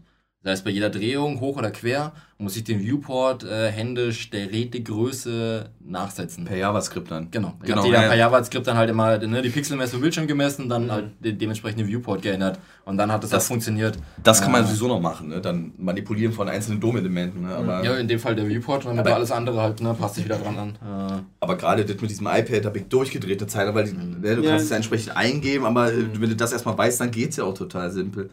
Ähm, äh, problematisch sind dann so bei bestimmten Dingen, wenn du so ähm, Bildgrößen anpasst, ne? sagen wir mal ein Logo oder so. Das gibst du ja dynamisch mit, aber wenn du dann den Kopfmassiv einer Website umbaust, dann hast du ja so Sprünge drin, ne, wo du dann, die auch okay sind, weil du willst dann halt auf dem iPhone proportional kann halt ein größeres Logo haben, als ja. äh, dann hast du halt da die Sprünge, aber ansonsten ähm, geht es eigentlich. Ich habe keine CSS3-Sachen jetzt unbedingt, also Columns oder so habe ich gar nicht benutzt, sondern wirklich Standard HTML runterbau ja. und das ging irgendwie erstaunlich gut und war am Ende sogar leichter. Also ich fange gar nicht mehr an, irgendwas mit vorzudefinieren jetzt bei allen anderen Projekten. Mhm. Ähm, Einzige, was ähm, bei dieser Arbeitsweise so ein bisschen vom Setup her fehlt, ist das ganze Bildthema. Weil man ja dann ah, doch, ja, ja, weil man ja dann doch, ähm, sagen wir mal, sich an irgendeiner Stelle entscheiden muss, wie komplex greift man jetzt ins Backend ein. Mhm. Ähm, ihr habt letzte, wo wir äh, zusammensaßen, mal über so ein Extremprojekt gesprochen. Könnt ihr das mal irgendwie spiegeln? Das hat mich total interessiert. Was war das nochmal? Ja, das war irgendwie, also entweder war es Guardian oder BBC, wo die das neu entwickelt haben. Die Seite haben sie sich Gedanken gemacht über auch responsive Bilder und so und dass es Picture-Element und so leider noch nicht gibt und wie die das dann überhaupt mal alles machen, haben die auch so ein, wie so ein Framework sozusagen auch darum gebastelt, dass die irgendwie am Ende für alle möglichen Bildschirmgrößen irgendwie 40 Bilder rausrechnen lassen für jedes Bild, die irgendwo ablegen und dann der das je nachdem mit JavaScript irgendwie nutzt. Also es ist extrem komplex. Das haben die auch bei GitHub online gestellt, was du dir runterziehen kannst und benutzen kannst. Aber das war irgendwie so, okay, ist es dann wirklich das, was man benutzen muss, um irgendwie responsive Bilder zu haben oder also, aber 40 verschiedene Bilder, ne? Das ist echt, ja. Das, äh, also, ich habe hier gerade nebenbei das nochmal geöffnet. Das ist von der, von der BBC und zwar okay. ähm, haben die sich. Äh, der Guardian hat es auch nochmal an. Ich glaube, der Guardian hat es mit 40 verschiedenen Bildgrößen irgendwie gemacht und bei der BBC haben sie sich ein ein bisschen anderes Konzept gedacht. Und zwar haben sie gesagt, okay, wir, wir, wir teilen es ein in zwei verschiedene Experiences, wenn du so willst. Einmal das, die Core Experience. Ähm, und zwar, das ist halt, hier steht, for browsers not cutting the mustard, also sozusagen für, für dumme, dumme Smartphone-Browser. Und, und das nächste ist dann das Enhanced Experience, also quasi, ähm, die unterscheiden es auch am Anfang, diese, die Core Experience ist, äh, sind nur irgendwie 10 HTTP-Requests und irgendwie 40 Kilobyte, die geladen werden müssen, bis du sofort was siehst. Und es ist halt irgendwie innerhalb von, keine Ahnung, 0,97 Sekunden oder sowas, fängt tatsächlich die Seite auf dem mobilen Gerät an zu rendern. Ähm, die zeigen ein einzelnes, also laden sozusagen ein einzelnes Bild, nämlich das von der, von der Top Story, die irgendwie ganz oben ist von der BBC. Und ähm, in diesem Enhanced Experience, für sozusagen für den zweiten Schritt, also für Browser, die irgendwie ja, halt irgendwie neuere iPhones, Android sind und so, laden sie dann halt irgendwie zusätzliches CSS, zusätzliche Bilder, ähm, unter anderem auch sowas wie diese äh, äh, Retina-Bilder, also irgendwie ne, hochauflösendere Bilder und ähm, auch weitere Sachen, die dann im Hintergrund passieren. Also irgendwie gibt es auf, auf dieser Low-Version gibt es halt irgendwie nur ein Tab, was geladen wird. Und in der Enhanced-Version gibt es irgendwie so ein zweites Tab, was du dann schnell umschalten kannst, sozusagen und die detekten halt deinen Browser. Kann der irgendwie, kann der, ist der ist irgendwie ein guter Browser, in Anführungsstrichen, oder ein schlechter, so, und je nachdem wird halt für dich ausgeliefert, was du halt kriegst, so. Und dadurch können sie es halt extrem, extrem minifizieren, so, also minifizieren in dem Sinne, dass es wenig HTTP-Requests sind und ähm, ganz, ganz wenig äh, sozusagen Kilobyte, die geladen werden müssen. Hm. Da, da, ähnlich für ein Projekt gerade, äh, wo, wo ähm, ja, serverseitig äh, irgendwie eine, eine, relativ normale Webseite und ähm, eine App ganz stark verschmolzen äh, sein müssen. Also das, das äh, wird immer wieder nachgeladen von der Webseite. Und da habe ich auch so ein Problem gehabt, dass ich nicht wusste, wie groß ich die Bilder jetzt da reinladen soll. Also wie groß lege ich das eigentlich? wir gerade bauen. Richtig. So. Wie groß okay, lege ich die Bilder da eigentlich an? Wie groß lasse ich sie speichern? Und ich jetzt nicht wusste, wie viel Pixel, ich muss ja irgendwie auf Pixel irgendwas definieren, äh, wie groß ich die brauche. Und da habe ich mir den Spaß eigentlich auch gemacht dass ich dann äh, im PHP-Skript geschrieben habe, serverseitig. Das Bild quasi, wenn es hingelegt wird, verkleinere ich gar nicht, sondern lasse es einfach eins zu eins in der Originalgröße. Ähm, und dann die Bilder dementsprechend quasi nachgeladen werden.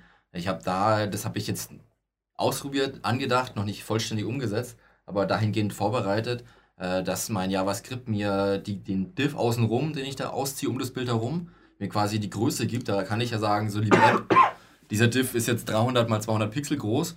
Das Ganze wird dann an den Server geschickt. Der rendert mir dementsprechend das Bild, füllt es auf die Fläche aus, damit es halt passt. Je nach dem Hoch- und Querformat und liefert es mir wieder aus. Das ist Trockner, ne? Nee, nee, nee. Hat damit gar nichts zu tun. Äh, es ist eine ganz kleine Funktion gewesen. Aber Ähm, das war doch die Idee von Trockner, oder? Dass du hinschickst, wie groß und kriegst das Bild Ja, zurück. da war Genau. die Idee auch schon drin, richtig. Nur das habe ich jetzt mit, mit dem, mit dem Trockner. ja, Ja, okay. Image-Trockner. Ja. mal ein lustiges Plugin geschrieben. Äh, gut, mir ist kein Name eingefallen. Okay. Ähm, Das ist übrigens das größte Problem, sich vernünftige Namen für die Dinge Absolut, auszudenken. immer Ja, okay. für alles. Äh, nee, genau, da habe ich das auch so. Aber ich habe den Schmerz immer im Hinterkopf gehabt, dass ich für jedes Bild einen HTTP-Request habe. Und das Ja. macht die Sache halt langsam. Da hatte ich Ja, eigentlich im hast ja Hinterkopf immer das ne? kleinste Bild, also Sams, immer beim Hochladen mit anzulegen und die spucke ich von Haus aus. Da habe ich immer so diesen Move, den man von früher kennt, dass ein Bild kommt, stark verpixelt ist im Notfall und dann so im nächsten Schwupp kommt dann das Scharfe nach. Ähm, aber so versuche ich halt irgendwie nicht da Monsterbilder mit einer 3GS auf dem iPad zu bekommen. Also, sondern möglichst halt das perfekt angepasste. Aber halt im aber zweiten Gang erst. Trotzdem, ne? Das ist ja, das ist ja bei der, äh, bei der BBC noch ein. Ja, da ja, geht's ist ja, mit dem, krasser. da geht's ja Ja, schon nur Ja. alleine um die HTTP-Requests, Ja. die mich ja, sorry, so im Normalfall mal voll null interessiert. Also, Ja. Natürlich ist das wichtig und super, aber äh, äh, genau. Das ist ja bei, bei dem wahrscheinlich auch andersrum gesehen. Dadurch hat ja der Server auch weniger Last, ne? Genau, ja, Ja, und klar. vor allen Dingen, es geht ja auch an der Stelle darum, dass du, dass der Server dir nur so und so viel HTTP-Requests überhaupt gestattet pro Browser, ne? Also du, krieg, du kannst dich irgendwie 100 anfragen auf, und der liefert dir 100 zurück in, der gleichen Sekunde, Schon ne? 100 Datenbank-Queries. ja, ja, okay. Ja, Ja, klar, ja, das kostet alles Zeit. Ich habe Ja. also, auch natürlich bedenken müssen, dass da die Bilder nicht jedes Mal neu rendert, sondern die halt ablegt. Und äh, erstmal schaut, ob das Bild schon mal gerendert wurde in der Größe und dann natürlich nimmt. Äh, aber klar, du hast einfach eine gewisse, wenn du da ein BBC, weiß ich nicht, Millionen Leute gleichzeitig draufgehen, ne, dann mit dem HTTP Request, der Server kriegt Ja. das, also in der Masse natürlich nicht mehr. Also Ja. würde ich keinem Server zutrauen wollen. Aber wo geht denn die Reise jetzt hin? Ich meine, wie lange da, ich meine, ich warte da jetzt schon seit, äh. Ich warte da jetzt Tja, schon seit vier. Wochen, äh, vier Wochen, Vier Wochen. vier Jahre wow, lang wow, drauf, dass es irgendwie, nee, weil eigentlich das nervt's. Also, sorry. wie das Video, Also, oder? das, du, Ja, du hast, du hast äh, jedes, also äh, gerade wenn du so eine alte Website umbaust, dann sind ja da Bestandsbilder drin. Ja. Die wurden mal irgendwann, keine Ahnung, mit x Pixel vom Content Construction Kit festgelegt. Gott sei Dank ähm, habe ich es damals auch schon so gemacht, dass ich die mal doppelt so groß abgelegt habe, wie ich sie eigentlich brauchte und so. Aber trotzdem, du hast, äh, ja, scheiße, halt Mhm. unscharf. Ne? Und gerade, gerade wenn du dann so ein, äh, du kannst das zwar genau auf das iPhone und dann kommst du dann halt mit dem Nexus irgendwie, das hat 50 Pixel mehr und dann sind die alle so ein bisschen anders und schon Ja. ist es wieder unscharf und meine, ist jetzt, mein Problem ist noch gar nicht HTTP-Request, auch nicht irgendwie ähm, äh, Ladezeit der Seite, sondern einfach so, ne, sieht halt einfach in bestimmten Situationen seltsam aus. Ne? Ja. Irgendwie, das ist so mm, Ja, es ist irgendwie. ein Kampf. Was ich, was ich, was auch irgendwie äh, da äh, erfahren habe, dass Leute irgendwie dann äh, Face Recognition Software einbauen in den Renderer, der dieses Bild ausspuckt. So. Das heißt also, du sagst, okay, ich will irgendwie das und das Bild soll irgendwie so und so groß sein. Und ähm, ja, wenn es irgendwie, wenn dir, wenn, wenn dir keine Breite und Größe übermittelt wird, so, ja, dann such halt irgendwie einen schönen Ausschnitt, wo ein Gesicht zu sehen ist. So, und gib das zurück. So. Oh. das, das ist ja fast so nerdig wie bei diesem, hier wo wir bei dem Vortrag, Ja, wo der Mensch da die äh, eine riesen äh, Funktion eine gebaut hat. Riesenfunktion im, im äh, Less oder SAS oder wo der das reingebaut hat, um nicht krass. die Bildgröße, sondern die Bildfläche zu harmonisieren. Ja. Ja, also du hast ein extremes hochformatiges Bild, ein extrem breitformatiges Bild und es wurde per Trigonometrie, äh, keine Ahnung, äh, babylonische Flächenberechnung, wie auch immer, sichergestellt, dass beide die gleiche Fläche benutzen. Das Juhu. gibt Sinn. Keine Ahnung, ich fand es irgendwie. Nein, so direkt. äh, Es, es ging auf jeden Fall. Ähm, Er wollte, glaube ich, bloß zeigen, dass man im SAS schön mathe- mathematische Genau. Sachen anwenden kann. genau, die Leute haben, glaube ich, alle applaudiert, weil es coole Mathe war. Und Ja, irgendwie cool. Beispiele sind nicht immer einfach zu bekommen. Ja, aber Picture-Element, ne? Das wäre toll, wenn es jetzt irgendwann mal. Ja, aber- ich ich, ich, Ja. ich versuche gerade zu gucken. Ähm, äh, das ist aber angedacht. Ich habe das jetzt schon öfters gesehen. Ja. Äh, das ist genauso ein Video aufgebaut, wo man da seine, seine verschiedenen Seine Objekte Source reinschmeißt. genau reinlegt und dementsprechend das nachlädt. Aber Und gibt es ja auch irgendwie Krieg noch und Kampf, ne? Da Okay, wollen, da ja, gibt es auch ein ein paar bisschen. Leute, die wollen irgendwie dieses Source-Set irgendwie äh, Okay. etablieren, oder? Oder ist das beim Picture? Auf jeden Fall, dass du irgendwie, du hast irgendwie so ein, du hast ein Bilddings und da ist, steht sozusagen als Attribute und nicht als sozusagen Kindelemente drin. Genau. Und da gibt es halt ganz viele Leute, die irgendwie sagen, nein, das Picture ist besser und dann gibt es die anderen, die sagen, das und das wäre besser. Irgendwie so. Was macht WebKit? WebKit? Weiß ich nicht. Weil wir, wir hatten ja vorhin mehr oder weniger, ist ja irgendwie bald gefühlt alles nur noch WebKit, Ach so, beziehungsweise ja. Fox davon, so, so wäre das spannend, was, in welche Richtung die wollen. Ja. Und dann, das wird, sag ich jetzt Wahrscheinlich, mal, ja, Standard. Ne? Ja. Außer natürlich, IE macht was anderes. Davon gehen wir mal aus. Und, äh, ich weiß nicht, ob Opa mit, mit Bling noch was nach, nachsetzt oder. Ich denke, also ich glaube ja sowieso, dass, äh, ich meine es auch gelesen zu haben, aber es kann auch sein, dass ich mich irre, dass auch Chrome irgendwann auf das Blink umsteigt. Also, dass die quasi, weil das WebKit ist ja eigentlich, wenn mich nicht alles täuscht, irgendwie von Safari. Und ja, vorher für Conquer Genau. Linux geklaut. Und, ähm, äh, und wenn mich, und, und ich, die, die, wenn mich nicht alles täuscht, haben die, wollen die Googles sich ja irgendwann auch mal irgendwie von den Apple-Leuten so ein bisschen separieren da in dem Bereich. Und ich glaube, die haben das mit initiiert, dass dieses Blink da jetzt neu entstanden Das ist das, was man Google immer ähm, gut vorhalten kann, dass sie sich überall so einmischen, äh, also ne, nicht, nicht einmischen, aber die, die supporten und unterstützen immer sehr breit gefächert. Ja. Nicht nur ihre eigenen Sachen, sondern auch anderes. Ja. Äh, und, aber sie stoßen halt dementsprechend auch wieder viel ab. Aber äh, erstmal ist immer überall, also Überall die, mitmischen. die, ja genau, überall Ja, mitmischen äh, und dann gucken, was draus wird und dann dementsprechend draufsetzen. So, so machen die, das. also Ja. so, so kriegen die ja immer diese Innovation überall quasi. Ja. Ist ja nicht immer alles von Google erfunden. Haben wir ja vorhin schon. Äh, Wave Ja. und so. Ähm, wir haben es vorhin mal kurz erwähnt. Äh, äh, alte Dinge im CSS, die man äh, wiederentdecken kann. Flex. Was fängst du, Ja, fängst ja, ich damit heute das- an? das- Was ist das? Die Geschichte außenrum. Ich saß am Sonntag mit dem iPad vor einem Café auf der Straße mit einem Minztee in der Hand und bin durch irgendwelche Blogs gewandert und bin dann auf Display Flex äh, gestoßen. Dann da stand da, hey, wie macht man Responsive Design irgendwie cool und wie kann man das noch lösen? Dann habe ich das durchgelesen und dachte, ja, hört sich alles cool an, Flex-Modell, Box-Modell irgendwie. Habe ich auch noch nie was von gehört, auch noch nie was davon gelesen. Und hab, umso mehr ich mir da angeschaut habe, umso interessanter fand ich es. Dann habe ich ein bisschen recherchiert und gemerkt, das ist eine uralte Technik. Also ähm, IE auch ab 9 erst so, alles andere zu ignorieren, also macht's mit. Äh, ich habe keinen anderen Browser gefunden, der das nicht mitmacht. Wie gesagt, seit Erfindung von Firefox und Chrome und Safari immer mit dabei gewesen. Äh, einfach Display Flex. Und dann hat das so ein gefühlt, äh, ich kann das äh, vielleicht nicht so super in Worte fassen, wir müssen uns das jetzt visuell ein bisschen vorstellen. Äh, wir haben einen Container außenrum, darin liegen vier Kisten. Und die vier Kisten sind mehr oder weniger, es ist nicht so, aber sie sehen so aus, wie ob sie float left stehen würden. Also sie sind alle nebeneinander in einer Zeile. Mhm. Ähm, sind einfach direkt nebeneinander angeordnet, wenn die auf Display Flex stehen. Und dann kannst du den verschiedenen Kisten Wertung mitgeben. Du kannst zum Beispiel sagen, der zweiten Kiste gibst du Flex 1. Dann sind die erste, die dritte und die vierte Kiste machen sich so klein wie möglich. Und die zweite Kiste, die Flex 1 steht, macht sich so viel Platz wie möglich. Also sie zieht sich voll auf. Dadurch haben wir drei kleine, eine große. Wenn wir jetzt der zweiten und der dritten Kiste Flex 1 mitgeben, ist die erste ganz klein, die zweite groß, die daneben auch genauso groß und die dritte wieder so klein wie die erste. Also du, du gibst den Wertung und hast, sagst damit äh, quasi, ähm, wie sie zu ihrem Nachbarn-Elementen reagieren sollen. Also du kannst dann sagen, irgendwie die Headline ist nur einswertig, der Content-Block drunter ist zweiwertig, das Bild drunter ist vierwertig und die letzte Kiste, der Footer, ist wieder zweiwertig. Und dementsprechend passen die sich dann immer wieder an, auch auf die Bildschirmbreite, wenn du ziehst. So, Mhm. fand ich Und, irgendwie und, interessant. und diese Zahl ist einfach nur, äh, Die Wertigkeit. eine, so wie ein Z-Index, je höher, desto weiter oben. Äh, hast Dementsprechend größer machen die sich mehr Platz. Dann Okay. sagst du so, ne, Kiste 2 Mhm. ist die wichtigste, deswegen kriegt die den höchsten Fall. Schon mal, Flexwert. schon mal gehört? Nie gehört. Nee, okay. Also ich habe So- irgendwie in, in irgendeinem Responsive-Ding mal gelesen, dass irgendwie Flexbox.js, was auch irgendwie sowas war, aber ich weiß nicht genau, was das Ich habe dann wieder ein bisschen geschaut, ich habe dann nicht so viele nette Anleitungen, wo ich das nochmal jemandem zeigen wollte, gefunden. Ich habe es jetzt wieder zugemacht, aber das war auf irgendeinem Agenturblog, Okay. das richtig gut beschrieben Ver wurde. verlinken wir mal. Nee, klingt, ja, klingt ja interessant. Also ich hab's ganz ehrlich noch, noch nie drauf. Ich Also, auch, ne. bin ich. Ich auch ich nicht. bin schon froh, Inline-Blogs mal entdeckt zu Ja. haben. Aber ja, gut. Durchaus. Inline-Blogs Nee, sind super. es- äh, kennt ihr? Ja, das Ja, ist, aber es ist natürlich auch wieder so ein Ding, was der IE dann. Doch, das kann er. Ja, ja, aber nicht irgendwie im Siebener, glaube ich nicht. Irgendwie, irgendwie Ja, okay. bei der Sache müssen wir auch immer mal Modernizer einwerfen, ne? um Oh zu ja. gucken, inwieweit Modernizer vielleicht die Schmerzen gerade, also alles andere, wenn es das kann und IE nicht, ob Modernizer nicht das schafft, das dann da auch so hinzumachen, dass man es trotzdem benutzen Naja. kann. Ja. Da habe ich bisher nur bedingt gute Ja, Erfahrungen mit. also Oh, müssen wir heute vielleicht wieder ganz gute Erfahrungen. Ja, okay. Modernizer. Modernizer ist ja auch ein Framework, wenn man so will. Ja. Oh, nettes Ja. Tool.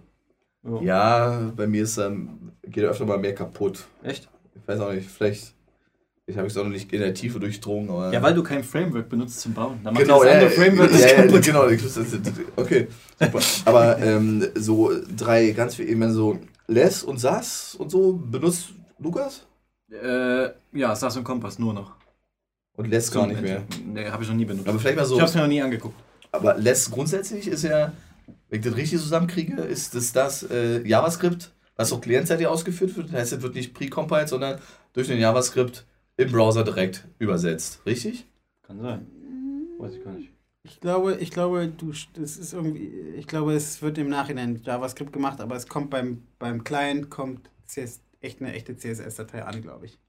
Ich glaube, aber es kann. Nein, nein, nein, da bin, ich, da bin ich jetzt. da bist du ziemlich sicher? Beim Less schreibst du dein. Also vom Prinzip sind es ja einfach nur CSS-Shortener, ne? Also um den, um Wiederholungen und ein paar Funktionen und Variablen ins CSS zu kriegen. Das machen ja Less und SAS, wenn ich die jetzt nicht verwechsel, aber ich bin mir ziemlich sicher, dass Less so funktioniert, dass du. Also dass Less du- ist auf jeden Fall JavaScript und SAS Genau, du ist hast Ruby. Ja. richtig. Du hast bei Less schickst du kannst du ein JavaScript mitschicken, das wird dann zusammen mit dieser komprimierten CSS im Client ausgewickelt und in den realen Code quasi äh, richtig?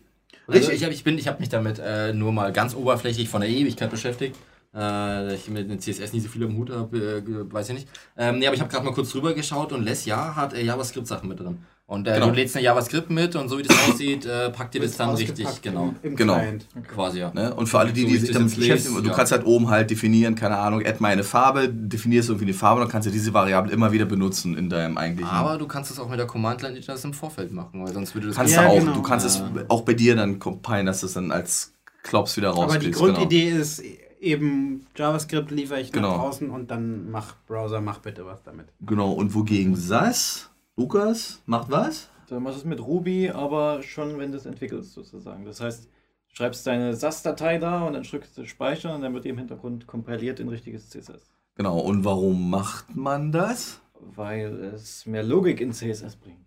Ui, Ui. Sagt, sich, sagt sich immer gut. Äh, ich bin, ich, ja. Genau, man kann Verschachteln, verschachteln. Funktionen, Variablen. Ja, dies mit den Variablen kommt auch bei dem normalen CSS, habe ich schon gehört. Ja, Ah, CSS 4. Ne? Geil. Ich weiß nicht, welche Version wie, aber ich Ja, habe gesehen, genau. die, sind da, die sind da im Standard entwickeln. Äh, Ja.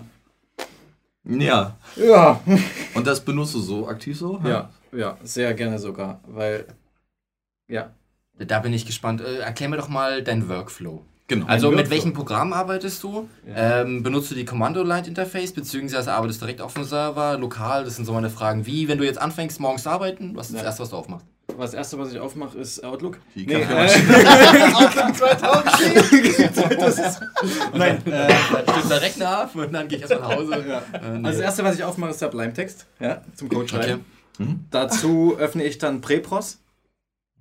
Das ist ein Tool. Das ist sowas, äh, sagt dir CodeKit was. Sch- Schreib mal einer auf, ey. Okay, Und äh, Prepros ist sozusagen die kostenlose Alternative dazu, die genau dasselbe macht. Im Prinzip. Und ähm, ja, das war es eigentlich auch schon. Ja, okay, wie kommst du jetzt an die Daten? Also Äh, auf dem Server oder lokal? Lokal, immer lokal. Immer lokal. Was? Ja. Echt? Und dann, wie guckst du dir das dann an? Du schiebst es jedes Mal neu hoch und startest dann den Browser? Oder Mm, schaust du es nee. lokal im Browser an? Ich schaue es lokal an, ja. Weil Du arbeitest nicht mit einem CMS dahinter, ne? Ähm, doch, aber lokal auch. Machst du denn auch so XAMP-mäßig? Ich habe, ja genau. Genau. Ich habe Xampp immer laufen, habe da zum Beispiel, wenn ich jetzt zum Beispiel WordPress benutze, ne, habe ich dort eine WordPress-Installation drin. Uh, okay, schön. Ja, Nee, äh, verschiedene Meinungen. äh, äh, aus- okay, okay. So, die dann genau ge gespiegelt ist auf dem Server sozusagen und habe da aber das mit Git versehen. Und wenn ich das halt im Git dann sag, commit, dann schiebt das halt auf den Server hoch, wenn ich will. Du hast im, So. im, im Git dann, äh, um mal rumzunerden, einen PHP-Hook, der das dann auf, dem, auf deinen FTP-Server schiebt. Äh, ja, sozusagen. Okay. Genau. Also Und- Capistrano eigentlich. Okay. Was ist Aber ist das? Und um, um dann nachzuschieben, eine Frage, beziehungsweise, ich weiß nicht, das wollte ich vielleicht nachher nochmal erwähnen, das steht gar nicht so richtig auf der Liste. Ja. Hast du mal Grunt dazu probiert? Ja, genau. Habe ich jetzt letztens mal ausprobiert. Aber pff, hat mich jetzt im Moment noch nicht so überzeugt. Weil du noch nicht JavaScript schreibst, ne? Ja, genau. Genau. Sobald du JavaScript Leute, Leute, schreibst, Leute, wird das- Leute, Leute, warte, dann warte mal, weil mir das ja viel zu schnell. Also. Moment. Ja. ne, wir müssen ja alle hier mitnehmen. So, so. Ja, ich, ich schieb dir, ich schieb dir jetzt mal auf die Hörer. Was, was machst du früh? Komm noch mal rein. Erstmal Kaffee holen. Genau. Das ist, Dann starte ich mein Outlook also, du machst jetzt 2007. Sublime. Okay, Also- so, was macht dein Prepros? Was macht er? Also pass auf, der Workflow ist so. Ich, ich habe meinen Sublime-Text mit meinem mit meiner äh, SAS-Datei, ja? SCSS. Ja, Und Sublime ist der Code-Editor. Genau, richtig. Ja, ist schon klar. Okay, bitte. So, und da drinne kann ich dann irgendwie CSS-Variablen benutzen, kann ich irgendwie schachteln, kann irgendwie andere Dateien einbinden. Und wenn ich Speichern drücke, ist Prepos dafür zuständig, die Datei als richtiges CSS auszuwerfen. Wunderbar, okay. Das ist quasi Super. die Command-Line-Interface wird dir abgenommen, indem Genau. das Programm Genau. automatisch horcht, ob du da Veränderungen machst. Und wenn Genau. Veränderungen sind, wird es automatisch umgewandelt und angeschubst. Genau. So, Ja. und wenn du jetzt mal, bleib mal bei dem WordPress, das ganze Projekt hast du bei dir lokal in deinem Ja. XAMPP oder Web oder was auch immer du da Ja. drin hast, da liegt es dann und du arbeitest dort. So, dann hast du ja so erstmal die Notwendigkeit nicht, das dir online anzugucken. Genau. Beziehungsweise kann dein Programm, das äh, die Command-Line-Interface anschubst, äh, oder das Terminal, wie auch immer, ähm, auch gleichzeitig das auf den Server schieben? Oder arbeitet das nur lokal? Das arbeitet nur lokal. Okay, weil ansonsten hätte man da den ganzen Rest, den du jetzt erzählen würdest, Ja. hätte man da gelöst, wenn der das gleich umwandelt und auch richtig auf den Server schiebt. Okay. Ja. Und dann könnte man auf Okay. dem Server arbeiten und der wird auf dem Server hören. Das wäre. Ja. Aber und okay, aber in dem Fall lokal. Also du Genau. hast dann die ganzen Sachen geklont auf dem Rechner. Ja. So, du spiegelst dir dann aber den lokalen Ordner äh, mit GitHub dann drauf auf das Webprojekt quasi. Äh, ja, also nicht mit GitHub, nur mit Git. Also ich habe nur. Ja, oder mit Git, okay. genau, ja, ja, also es okay. läuft nicht über GitHub. Es läuft halt wirklich bloß. Okay, Ich habe das bei mir so eingerichtet, dass ich halt die Versionskontrolle einfach habe und dann sage, okay, wenn ich da was geändert habe und das sieht jetzt schön aus bei mir lokal, dann kann ich sagen, okay, deploy das jetzt auf den Server, aufs Mhm. Live-System sozusagen und auf den Production-Server. okay. Und dann ist es halt da auch so. Da. Ja. Im Prinzip. Also so, ja, arbeite ich damit. Und? Und? Und? Äh, wieso, wieso? Äh, Chris, warum machen wir das nicht so? ich keine Ahnung habe, was er die ganze Zeit erzählt. Nee, Ich wollte nur nee okay, Wort, dieses. Nee, ich hab, weil das ein, also wir haben da im, im, im Arbeitsalltag wirklich äh, meine großen zwei Schna äh, Schwachstellen, die, die ich da noch so sehe und die ich da nicht rauskriege, ist A, Aufstehen. Ja, und ins Büro gehen.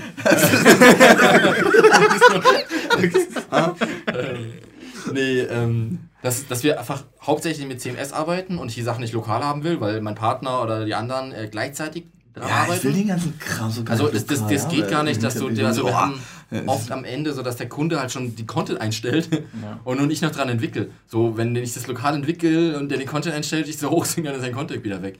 Also so. der, der, der schreit mich dann an. Also ähm, Ja, okay. solche Sachen oder dass der Kollege eben im CSS gerade was macht und ich dann JavaScript entwickle und am Ende so, wer hat jetzt die Macht, äh, wer drückt auf den Knopf und wessen Sachen sind dann weg. Also geht klar, löst Ja. dann schon viele Probleme, aber halt auch nicht alle. Habe ich jetzt auch gemerkt, dass an manchen Stellen, wenn man wirklich an derselben Zeile arbeitet, äh, Ja. kommt da wieder Merge-Konflikt. Genau, so Ja. und die werden ja nicht so angezeigt, dass du auf Anhieb da hast, sondern auch musst dann auch erstmal wieder suchen gehen, wo der Fehler entstanden ist. Ja. So, also das CMS blockiert ganz viel. Und im Vor gleichen Zuge, ja, dass vor wir serverbasiert vor arbeiten. Vor allem auch mal, Also- du bist ja manchmal, wenn du so drei Komponenten da rein installierst und machst da jedes Mal einen Sync da drauf und dann schmeißt du wieder runter, nimmst du neue. da- Genau, so, ja, äh, so- 2000 ja, ja. Dateien da synken, die alle drei Minuten ist auch scheiße, aber ja. Also einfach, dass, dass wir viel online arbeiten, viel im Live-System arbeiten und dann, wenn die auch ähm, Support machen für die Projekte, klar noch, Mhm. arbeiten wir wirklich nachts im Live-System. Okay. So, und da dann das mit dem Hin- und Her das heißt, ich fange das Laden an, drücke mir erstmal alles runter, suche dann den Fehler, ich lade wieder alles hoch und merke dann, ja, die Datenbankversion war die falsche. Bei denen auf dem Server. Ah, okay. So, naja, das sind dann solche Fehler, die du einfach niemals findest. Genau weil du so, ja auf genau deiner so Sache arbeitest. würde mir das auch gehen. Also ich, ich meine, ich habe jetzt nicht in dem Sinne nicht so diesen riesen, diesen riesen Projektumfang, äh, Umfang, den ihr dann dacht, so, aber, aber alleine vom, vom Entwickeln und vom, vom schnell mal testen, wie sieht es denn aus? So, ich habe auch wenig Lust, irgendwie mir irgendwie alle zwei Sekunden irgendwie die Datenbank von der Webseite irgendwie runter zu sinken in mein lokales Ding, damit ich die gleichen Daten sehe und damit ich weiß, wo irgendwie ein dämlicher Umbruch passiert bei irgendwie responsive 222 Pixel oder sonst was. so.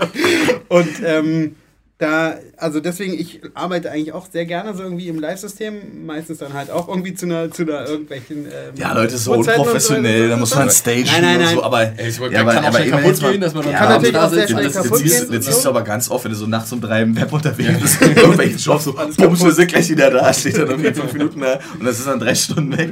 Okay. Gut, vielleicht liegt es auch daran, dass meistens die Änderungen, die ich mache, irgendwie nicht so, sag ich mal, irgendwie so vital sind, dass wenn irgendwie, keine Ahnung, irgendwo mal ein, äh, ein pinker Border erscheint, weil ich mal kurz was teste, so, äh, ist jetzt nicht so schlimm, wie wenn auf einmal irgendwie so die ganzen 200 Produkte weg sind oder sonst was und man die nicht sehen würde, so.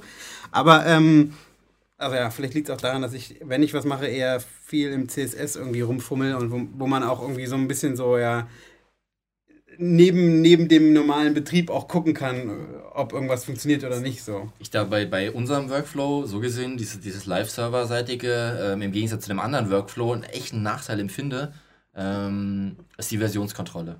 Ja, das ich sehe, also wenn ich, wenn ich jetzt äh, über GitHub äh, meinen mein Open Source Quatsch irgendwie bearbeite, gerade in diesem netten Tool, ich finde das irgendwie echt ganz smart, äh, was es da auf dem Mac gibt. Ähm, einfach auch schön, äh, wenn du mit der Arbeit fertig bist quasi, äh, im Nachhinein anzugucken, welche Änderungen du jetzt eigentlich gemacht hast.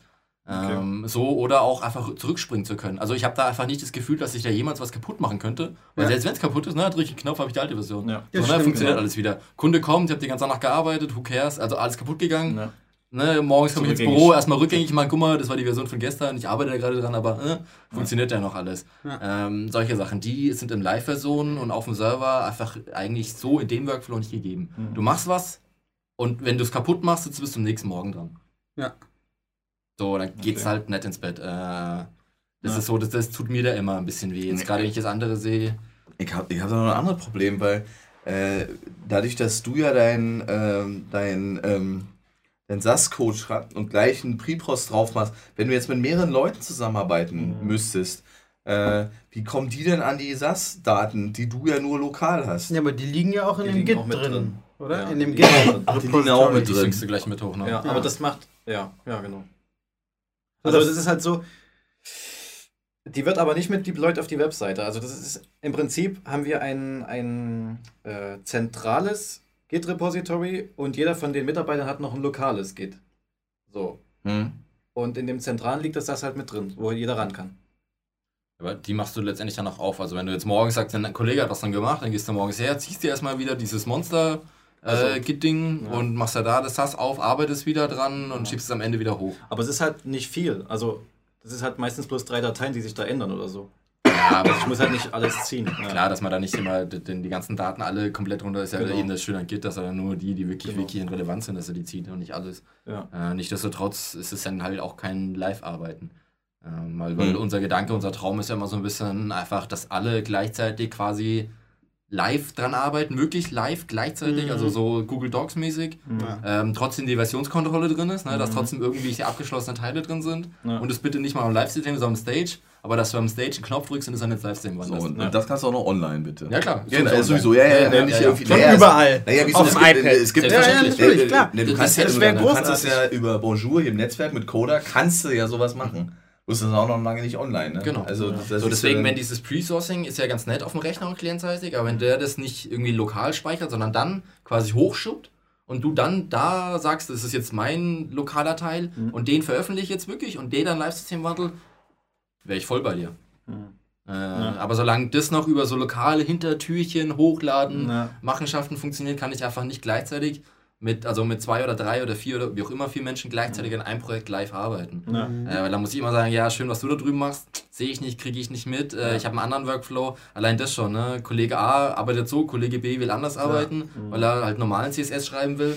So Ja. geht nicht zusammen. Nee, wenn wir einmal SAS machen, ziehen wir SAS durch. So, das sind halt auch so Sachen, Ja. die man dann, und ich weiß nicht, so ein Agent, also wir sind jetzt alle Freelancer und dann irgendwie schöne Projekte und projektbasiert, aber gerade in so einer Agentur, wo da 50 Mann sitzen, da änderst du mal nicht einfach so einen Workflow. Ja, da Ja. legt es halt einer dann fest auch. Ne? Genau, und da Ja. ist garantiert so schön, ich weiß nicht, wie, ich weiß nicht mal, wie die das machen. Also bei wir, beide, ähm, ich und Lukas haben letztens, äh, Lukas und ich haben letztens zusammen ein kleines Also Projekt, Lukas so und ja, Lukas und Lukas haben letztens ein kleines äh, privates Projekt zusammengebaut und da waren wir auch darauf angewiesen, dass wir irgendwie gleichzeitig mehr oder weniger an dem Code irgendwie rumbasteln konnten.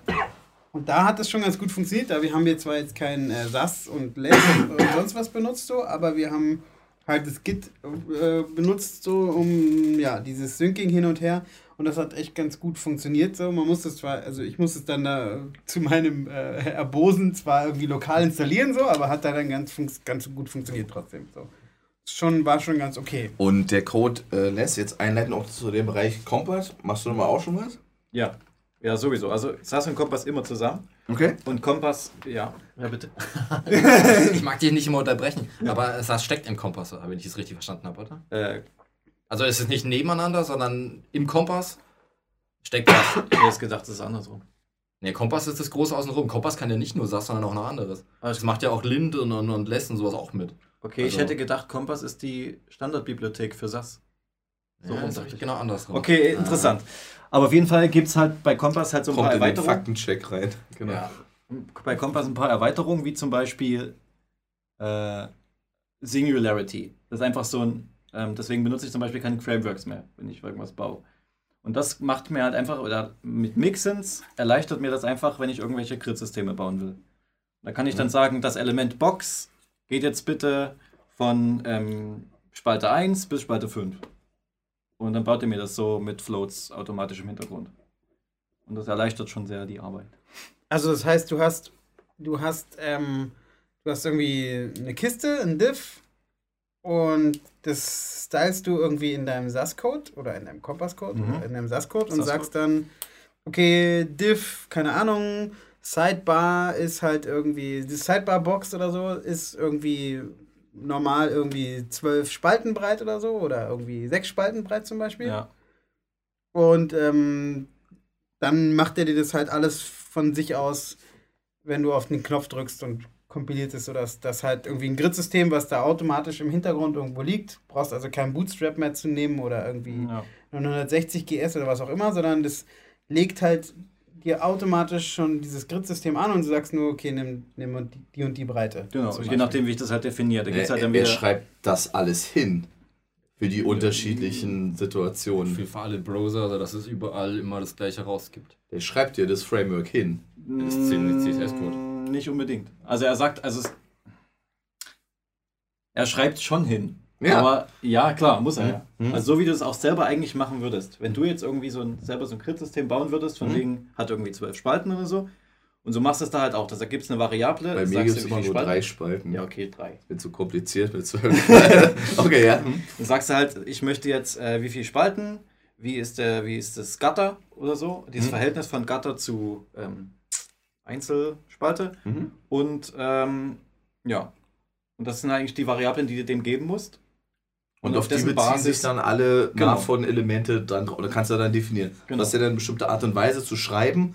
Und letztendlich, wenn es dann nachher, es ist ja, muss ja durch den Pre-Prozessor durch, dann kommt Ja. am Ende, und der schreibt ja auch für die unterschiedlichen Browser unterschiedliche Genau. äh, Varianten dann rein. Und das Schöne Genau. ist halt, der macht halt dann nicht irgendwie so überladenen Code, sondern er macht halt wirklich bloß, er rechnet dann halt automatisch, wie, die, wie viel Prozent dann die Breite ist und schreibt dann bloß die Breite rein und sagt Float Left. Genau, das, das wollte ich Okay. ja gerade fragen, weil der Sinn, halt- der Sinn ist ja, wäre quasi, oder was, was ich jetzt so im, im Kopf, im, so hin, im Hinterkopf so denke, ist, Hm. okay, ich nehme mir irgendwie Bootstrap und es hat irgendwie alle Spaltenkombinationen, die es da irgendwie geben kann, so, Ja. und es ist halt, wird halt jede Seite wird immer alles geladen, so. Mhm. Und der, der Vorteil von dem ist halt, okay, ich habe irgendwie, ich habe irgendwie auf meiner ganzen Seite irgendwie vier verschiedene Spaltenkombinationen, so, ne, irgendwie über das fette Webprojekt. Und dann lädt er aber nicht irgendwie alle 500 verschiedenen Kombinationen, sondern er lädt nur genau die sechs oder sieben, die ich irgendwie gerade brauche. Ja. Ja, Und nicht die, mehr- die erzeugt er quasi. Und du lädst nicht jedes Mal irgendwie 75% äh, Code, den du nicht brauchst. Genau. Da wird nicht per JavaScript clientseitig hinter entschieden, wie das jetzt aussehen soll, sondern der Designer legt eigentlich über diese Tools schon fest, wie es hinterher werden soll. Genau. Äh, Dadurch- und ich, da- ich mag meinen Fehler vorhin kurz korrigieren. Also Kompass steckt, also CS, SAS steckt in Kompass. Ja. SAS ist ein Tool von Kompass, aber Kompass kann auch nur SAS.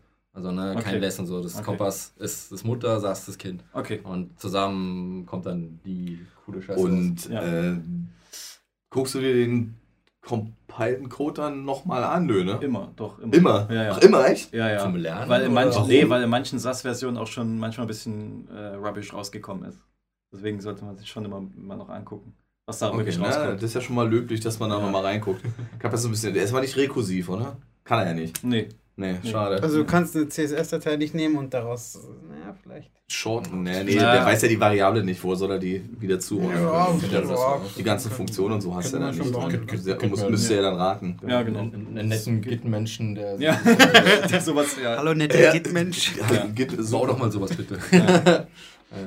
Aber es ist halt auch sehr schön, finde ich, äh, gerade bei diesem Singularity, was ich da benutze, dass halt, ich meine, diese Grid-Systeme, die jetzt so da draußen sind, sind alle relativ symmetrisch. Hasse ich übrigens. Ja, okay, genau. ja. Und da kannst du halt dort einfach definieren, ich möchte jetzt ein Grid-System mit zwei Spalten, zwei, drei, vier, fünf und irgendwas. Und dann kannst du halt einfach so sagen, wie du es halt haben willst. Mhm. Und das ist halt das Schöne dran. Du kannst Also, auch irgendwie das das. war, was du vorhin zu mir gesagt hast, dass es auch zum Beispiel, ja, genau, irgendwie sowas wie goldenen Genau. Schnitt und sonst was kann, ne? So. Das Mhm. ist irgendwie eine spannende Sache.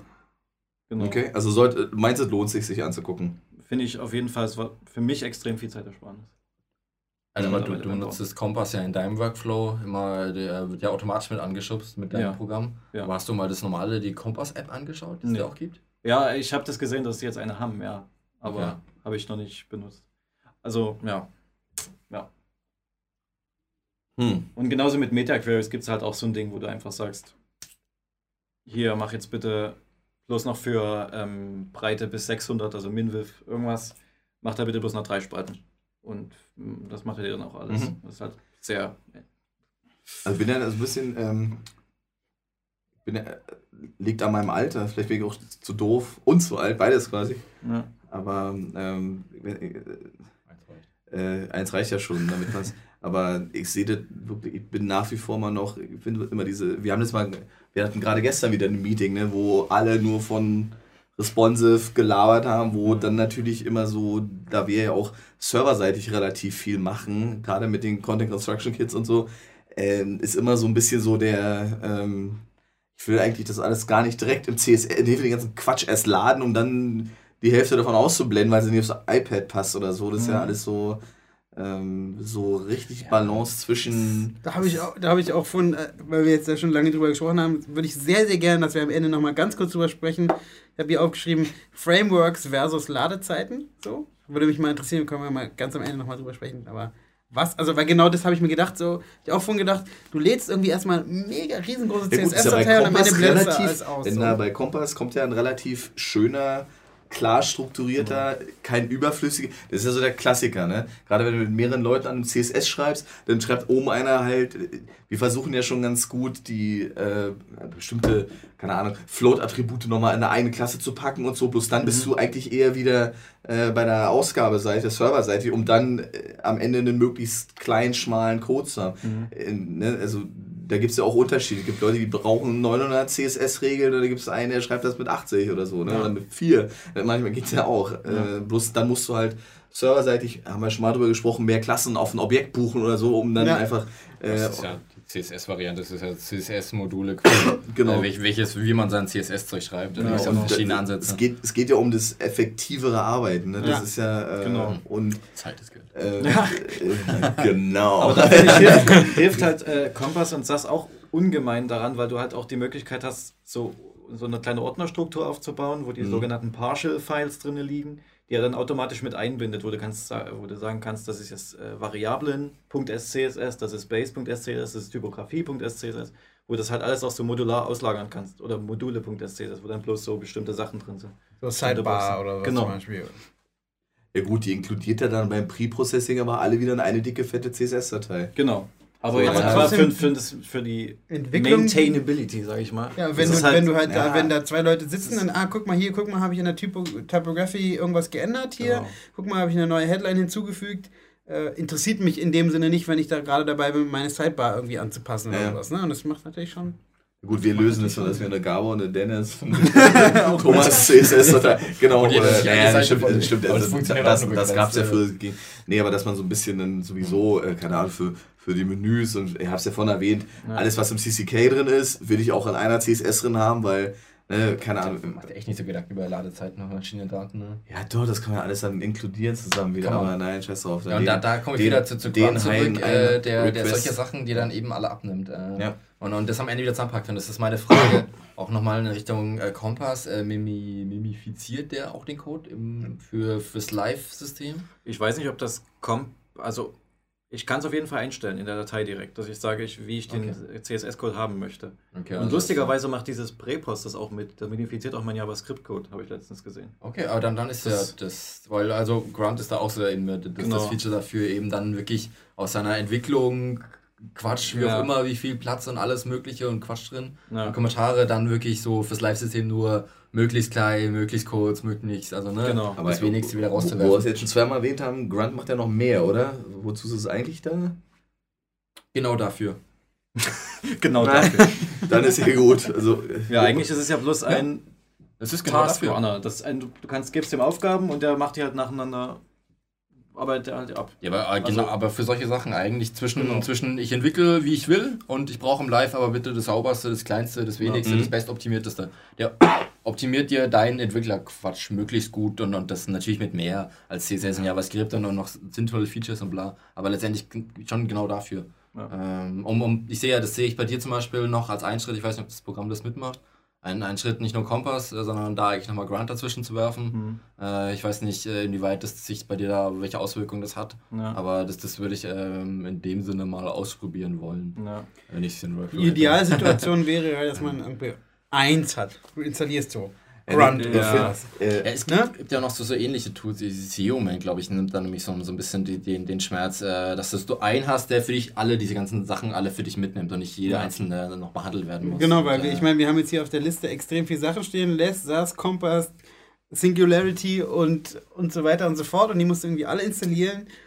Ähm, ja, vor allem, das dann funktioniert dann genau, das funktioniert genau für euren ein, äh, einmal eingerichteten Workflow. Ne? Du musst dich halt dran halten an irgendeiner ja, Stelle. Ne? Also das, das ist so irgendwie. Ich glaube, das ist den Schmerz, den wir hier vielleicht so ein bisschen haben, weil wir da vielleicht äh, so, so, so, so, länger an, an unserem Workflow hängen. Ähm, ja, nochmal als Negativbeispiel, ähm, ich weiß nicht, was ich im Jahr das alles noch weiß. Also wenn ich jetzt das Projekt jetzt mit SAS und Kompass umsetze mhm. und äh, in einem halben Jahr oder einem Jahr kommt dann das neue Ding und dann setze ich mich da drauf, weil ich das super finde, alle da mitmachen und so. Mhm. Und dann kommt, äh, rufen sie an, ach Herr Marienfeld, wir haben da frei Jahren mal die Webseite für uns gemacht, können Sie da mal das Logo austauschen? Ja, das ist jetzt die einfache Aufgabe, aber ne, können Sie das jetzt mal für das neue Nexus 18 bitte anpassen? Ja. Und dann sitze ich da und baue das CSS wahrscheinlich lieber neu mit meinem neuen Workflow, anstatt, weil ich gar nicht mehr weiß, wie das mhm. damals alles funktioniert, zusammenhängen, warum das jetzt da steht, warum jetzt meine Monster CSS dasteht, die ich die garantiert nicht händisch geschrieben habe, wo kommt die her? Ja. Äh, also. Jetzt zumal ja du die Komplexität, äh, die dir ja, die ja früher im PHP drin war, wandert ja jetzt auch noch klientseitig in die, in die CSS-Welt hinein. Schön Funktion oben drauf, ne, was der Typ da ja. gemacht hat in der, äh, äh, ne, mal auch noch schön rein am Ende. Das ist irgendwie, äh, äh, Am Ende, ja, was ich gerade noch dagegen wehren. Ja, genau, das, wollen, wir uns dagegen genau wehren? wollen wir uns dagegen wehren? Wollte ich auch man, drauf man hinaus. kann auch Brühnudelkocher umschulen oder so. Ja. Ja, ja, genau. Worauf ich noch hinaus wollte, ist, äh, wenn man, wenn man jetzt damit anfängt zu arbeiten, vergisst man dann nicht vielleicht, also kann das natürlich dazu führen, dass man das in Anführungsstrichen, sage ich mal, echte CSS, was am Ende ja, so ausgeliefert danke, wird. Danke, Lukas, genau. Ich so, habe nämlich so ein paar was, Kollegen, was, so, ja, ne, super, der, der, schreibt dann alles für den IE 8 schon automatisch hin mit Corner, Rounded, sonst die, macht er die ganzen Workarounds gut, Lukas, deswegen habe ich vorhin gefragt, guckst du da überhaupt noch mal rein? Mhm. Könnte mir vorstellen, dass wenn du dich einmal so komplett drauf verlässt, irgendwann interessiert die und dann verstehst du dann das, was du wirklich hochlädst am Ende gar nicht mehr. Ich, ich, ich finde das natürlich nervt, aber äh, nervt mich das auch viel händisch zu schreiben, ne? Aber es gibt halt so Leute, die dann irgendwie mit, ich hatte eine Studentin jetzt gerade, die hat ein ganzes fettes Webprojekt komplett ohne irgendeinen Code-Helper mit Notepad++ jede einzelne Zeile geschrieben, jede einzelne Regel. Ja gut, da verstehst du es dann halt auch. Verstehst ja. halt jeden einzelnen, äh, jedes einzelne Verhalten auf Respekt. Einem, äh, ja, ich war ja total baff gewesen. Ja, die hatte, die war, nee, war echt stark. Gut, ja. Noch nicht mal, also im Notepad kannst du ja, ja kannst du ja auch Klammer sagen, aber, aber gar nicht so richtig so, schön Display, Doppelpunkt, Block, Semikolon, diese Zeile so richtig pff, knallhart, ne? Und das geht dann schon. Und trotzdem, trotzdem sehr effektiv geschrieben. Ne? Also ja, auch gerade schön. deswegen vielleicht. Wahrscheinlich, äh, weil, weil sie muss es tippen, sie muss drüber nachdenken und, was ich da immer, immer wieder gerne erwähnen möchte, ähm, sie hat es auch layoutet. Und wenn man, äh, ich sag mal, wenn man, wenn man weiß, also wenn man Layouter und der CSSer so ein bisschen zusammenstecken, beim Layouten kann man ja auch schon viel mitdenken. Mhm. Beim, also, ne, wenn ich jetzt äh, im Photoshop da die Bilder so anpasse, habe ich schon im Hinterkopf, so, ja, okay, das ist eine Float right, das ist eine Float left. So, ne? Da ja. brauche ich kein Framework für. So, und in einem Layout, okay, ob jetzt der Knopf dann da nochmal, weiß ich nicht, 10 Pixel oder 1% von der rechten Kante nach links geht, ne, das habe ich dann auch schon. Ja, machst du mal so und so viel, das passt dann schon. Weil ich weiß ja später, wie ich es ungefähr umsetzen werde. Und dann funktioniert es in der Regel. Ja. Also dann wieder, ne, Cross-Designer, diese Verknüpfung alle zusammen. Ja. Äh, wenn ich jetzt ein Layout bekomme und das einfach nur statisch runterarbeite, dann helfen mir wahrscheinlich ganz viele Tools wirklich dazu, das überall durchzudrücken. Aber ob man das dann wirklich ne, bis ins Letzte braucht. Du, du, kannst ja um CSS gerade der Aspekt des Scaling ist ja, ja je höher du anfängst, eigentlich brauchst du ja nicht viel. Ne? Wir ja. haben manchmal ein ganzes, ein ganzes CMS komplett gestylt mit irgendwie, keine Ahnung, 24 Klassen oder so. Hm. Aber da, da Geht, ja, also das, das Verschachtelte finde ich schon sehr geil. Äh, also als, als JSON und JavaScript-Anhänger ähm, finde ich, wenn du da runter verschachtelst, dann irgendwie da so ne, der Button und dann der Button da drin irgendwie der Span und der Span da drin der, äh, ohne da jemals das noch hinschreiben zu müssen, sondern auch optisch, dass es ineinander läuft. Ja. Ne? Das ist Äh, halt auch ein bisschen die Gefahr, dass es ein bisschen zu komplex wird. Was da auch viele zu verleitet, einfach so viel- zu viel zu verschachteln, aber. Ja. Darf, darf ich da, wir haben jetzt Ja, zwar, wir haben zwar noch Not-WebKit noch immer, stehen, aber ja. Vorschlag, das schieben wir mal auf das nächste Mal. Oder? Es ist eins von vielen Frameworks, könnt es ja zumindest in, in den. Ja, hat aber eigentlich mit dem Rest gar nichts zu tun, aber, aber gerade. auch nicht. Bitte. Eins noch dazu. Ja. Äh, ich habe jetzt auch letztens irgendwie einen Blogbeitrag gelesen, auch zu dem Thema und so müssen wir uns damit beschäftigen, weil dass jetzt viele, die anfangen mit HTML und CSS, dass die gleich mit SAS anfangen. Und das ist halt dann so, Oh, oh, genau. okay, die kommen dann irgendwie nicht weiter und wissen nicht warum. Aber na, das ist halt dann auch der falsche Weg. ja, das ist das, was ich vorhin meinte. Dass du, Ja. du, die Schwierigkeit ist, dass du schreibst halt irgendwas in, diesem, in dieser abstrakten, noch abs also ist ja noch eine Abstraktionslayer über das CSS erstmal nochmal drüber gebaut, ne? Und du schreibst halt was in diesem Layer und, und verstehst gar nicht mehr, was am Ende tatsächlich im verfluchten Internet Explorer 9 ankommt. Ja? So. Und das ist, das ist genau mein Punkt. Das sehe ich auch genau als Gefahr, weil um das richtig gut zu nutzen, Musst du es richtig musst du es trotzdem erstmal komplett Ja, verstanden haben. Ja, Sonst dann kannst du es ja da drin auch dann mit den einfachen ne, Sachen nutzen Genau. und dann macht Sache auch gar nichts mehr, sondern nimmt dein Zeug und dann ist ja auch gut. Ja. Aber ich habe Ja, das, ich sehe das beim, beim Programmieren nur begrenzt so. Ähm, weil zum Beispiel, ich finde den Einstieg zu JavaScript zu kommen über jQuery einfacher. Das also stimmt, wenn man, ja, wenn man jQuery, das nimmt dir erstmal so viel und da kommt erstmal so cooles Zeug bei raus und du kannst hier und da und da. Bist du motivierter? was Genau, und du, du wirst eh an einem gewissen Punkt kommst du, kommst du dazu, dass du dein normales JavaScript benutzen musst und irgendwann rutscht dann das jQuery immer weiter raus. Äh, dann merkst du, guck mal, das geht auch so, das geht auch so, das machst du so und so. Also da, da finde ich, über so ein Framework reinzukommen, fast einfacher, als zu sagen, hey, guck mal, Variablen definiert so, eine Funktion die übrigens so. Und dann, warum soll ich das machen? Ich würde gerne nur die Kiste da hochbewegen. So, ja, aber das musst du wissen, um dann die Funktion dementsprechend aber anzuschubsen das, und so. das, das, das, war, stimme ich dir total zu. aber bei CSS ne, sehe ich es andersrum. Also, das stimmt Ja, schon. Man kommt- sollte kommt- zumindest wissen, was man Kommt macht. drauf genau. an. Das, jeder fängt ja irgendwie mal mit einem WordPress an oder mit irgendeinem irgendwas. Und dann, wenn du das einmal durchdrungen hast, dann fällt dir jedes andere Content-Management-System, sagen wir mal, von der Grundidee erstmal einfacher. Du guckst dann halt, wo sind die Unterschiede. Ne? Wir haben es ja jetzt mit Shop-Systemen genauso. Wir werden jetzt ein bisschen gezwungen, uns neue Shop-Systeme anzugucken. Zum Beispiel? Äh, ne, Nächstes Thema. Äh, nächstes Thema, aber schon mal als kleiner Preview für nächste.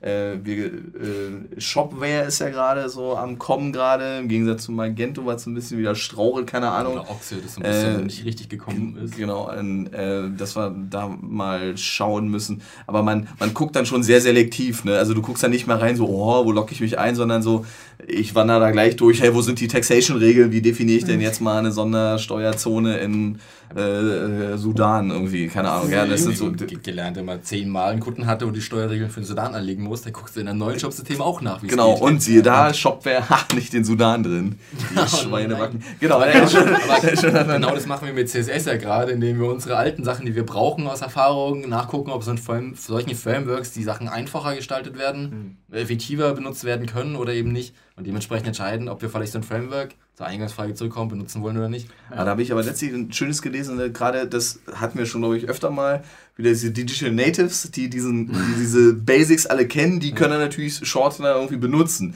Fängst du gleich damit an, fehlt dir natürlich am Ende so ein ganz großer äh, Ja. Schwung darunter. Ja. Ja, was ich noch ganz kurz am Ende, was ich mir aufgeschrieben hatte, was ich vorhin kurz angesprochen habe, ist, was haltet ihr von Frameworks versus Ladezeiten? Also gerade sowas, also ich meine, das muss man natürlich, irgendwie müsste man alles irgendwie testen im, im Detail und sowas, aber ich habe mir jetzt, Äh. sagen wir, machen wir, macht man doch mal so ein Gedankenexperiment. Wir setzen mal so eine, wir setzen mal so eine Seite auf und ähm, fangen irgendwie so an, irgendwie ein Content-Management-System zu installieren und dann geht's los. Dann nehmen wir irgendwie, packen wir einen jQuery dazu, dann packen wir irgendwie einen Modernizer dazu, dann nehmen wir vielleicht irgendwie noch, keine Ahnung, vielleicht auf der Serverseite irgendwie noch ein Node.js dazu. Ähm, wir, wir, wir, wir, packen, wir packen noch SAS rein, damit damit es halt irgendwie alles, Noch alles so schön paar, einfach so ein geht paar Image-Prozessoren zum noch, die, CS, die genau. Bilder schön rausrennen, So, genau. Und, und am Ende ähm, vielleicht noch irgendwie, äh, um, um das Floaten noch zu vereinfachen oder was weiß ich was. Nee, um Bilder, um schöne Bilder hinzumalen, benutzen wir noch irgendwie D3.js, ja. Das Ähm, ist alles so, und jetzt habe ich, jetzt habe ich irgendwie fünf, jetzt habe ich irgendwie fünf Sachen irgendwie äh, aufgezählt. Und klar, das müsste man irgendwie testen, aber ich habe da manchmal die Vermutung, dass wenn man so viele Sachen benutzt, dass es zwar vielleicht uns irgendwie den Workflow vereinfacht, so, aber am Ende, was tatsächlich so auf so einem Gerät ankommt, so, sei es das iPad oder sei es irgendwie, irgendwie keine Ahnung, ein Vario-Rechner oder ein Vario-Laptop, der muss das dann irgendwie alles rendern und irgendwie 100.000 Sachen ausblenden, die eben jetzt gerade nicht für ihn da sind, so. Ähm, aber das ganze Zeug ist erstmal da und er muss den ganzen DOM irgendwie durchgehen und jQuery kommt auch noch drüber und schiebt hier per Ajax noch irgendwie fünf Diffs dazu und so.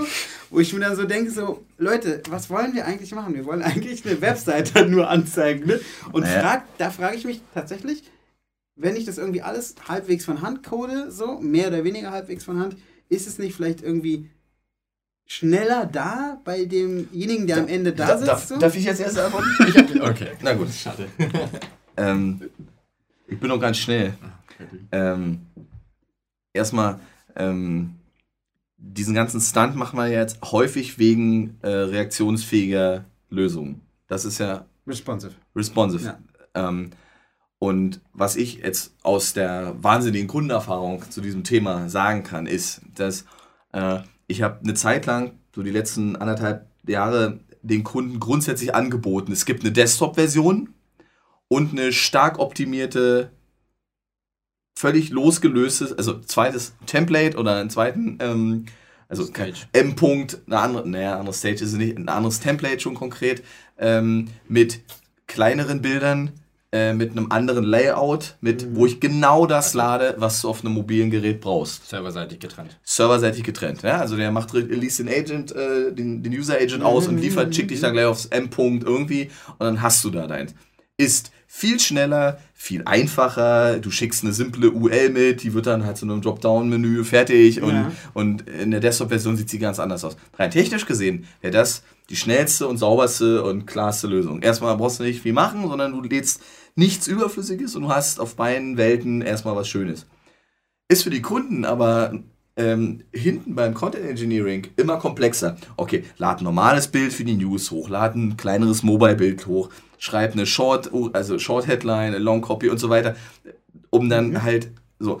Und rein von der Redaktion her Ja? wollen die das oft gar nicht. Die wollen ihre News reinkloppen und dann Zwei Bilder rein und so fertig. irgendwelche Bilder rein. Ne? Manchmal ist es vielleicht doch noch ein bisschen komplexer, aber ähm, dran zu denken, oh, Mobile-Content und ne, das ist so, wollen die eigentlich gar nicht. Die haben Content, den wollen sie reinstellen. Verstehen es auch gar nicht. Äh, die, Also- ver die verstehen es meistens auch so gar nicht. Aber die Entscheidung ist, äh, das ist sehr, sehr sexy für diese Kunden, dass sie sagen, pass mal auf, das ist deine Website, die kannst du dir auf deinem normalen Desktop angucken, so sieht sie aus.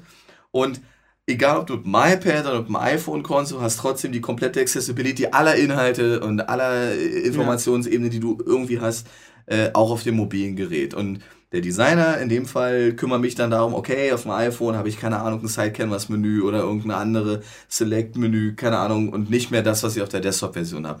Das ist so sexy, dass so eine Aspekte wie Ladezeiten oder ich blende das dicke Banner einfach nur aus, obwohl ich es trotzdem mitlade, ähm, rein gefühlt, das, was die Kunden wollen. Und ganz ehrlich, ich glaube auch, was eine, sagen wir mal, 90% der Nutzer wollen, die wollen das ganze Programm und die wollen es einfach, äh, so Ladezeiten ist natürlich SEO-mäßig, SEM-mäßig ganz, ganz wichtiger Punkt, Google und so weiter. Aber ähm, ganz ehrlich, interessiert so, Ja. boah. Ja, klar, ne, interessieren, Interessiert meine ich- keinen. interessieren ist Nee, ja, aber, auch, auch der Aspekt, aber dann auch, ist halt eine sitz Sekunde. mal, dann ist sitz er- mal echt in der U-Bahn und lad mal. Natürlich, ich irgendwie so, und ja, dann denkst du so, aber boah, dann Leute, was ist Aber hier dann los? darfst du gar keine fetten Frameworks irgendwie laden. Ne? Da lädst du erstmal äh, jQuery, noch ein paar andere Frameworks, du bist bei einem halben Ja, Megabyte wir schon mal den- an sich, nur bei dem nackten Framework. Dann kommen noch die ganzen Queries dazu, bist du bei einem ganzen Megabyte und da sind noch nicht mal irgendwelche Bilder fett geladen, sondern das ist erstmal der ganze Kram, damit es überhaupt läuft. Plus alle Unsicherheitsfaktoren, äh, die dann auch immer. Ich habe gerade letzte Woche eine ganze Nacht versaut mir äh, mit, hey, lustig, irgendein Plugin wollte noch Motuns haben, das andere jQuery an der gleichen Stelle und, und Oh je. kaputt und dann mit einem mit einem Legalizer noch drauf und das ist doch gehen und nicht und dann musste ich da noch mal rein und oh, ätzend, ja, so eine Sache. Das nervt total, aber es ist mal irgendwie, ähm, die Frage ist, glaube ich, aus meiner Sicht, ich bin auch kein Freund von, ich schreibe ganz gerne echt alles selber. Ich, ich traue mir ganz ehrlich zu, äh, wenn ich so auch Kompassergebnisse sehe, denke ich so, wow, wie geil komplex, das kann man alles einfacher machen. Das hat natürlich dann auch vom Layout auch wieder was zu tun. Ich layoute gar nichts erst, was ich nur mit einem riesen CSS-Monster überhaupt realisiert kriege. Ne? Also, und man hat die, man hat, wenn man das Content-Management-System über ein CCK gut beherrscht, kann man auch im CSS wieder eine geringere Komplexität haben. Also, ich finde immer, noch ein Satz, dann bin ich fertig. Äh, dieses eine Beispiel, oh, ich kann hier als Variable eine Farbe definieren. Es ist so, meine, dafür, es gibt bei mir eine Klasse, die heißt Farbe 1, 2, 3, 4, 5, da ist eine Farbe drin definiert und die benutze ich dann in den ganzen CMS und so kann ich dann relativ schnell auch die Farbe ändern. Ja, da brauche ich kein dickes Framework an der Stelle, um jetzt irgendeine Farbe zu definieren oder irgendeinen Gradient, den ich immer wieder benutze. Den kann ich in eine Klasse packen und buche mir den dann halt zigmal da drauf, wenn ich ihn brauche. Ich weiß, dass das eine andere Arbeitsweise ist, aber Mhm. die hat sich aus meiner Sicht in den letzten zehn Jahren bei mir voll verkrustet.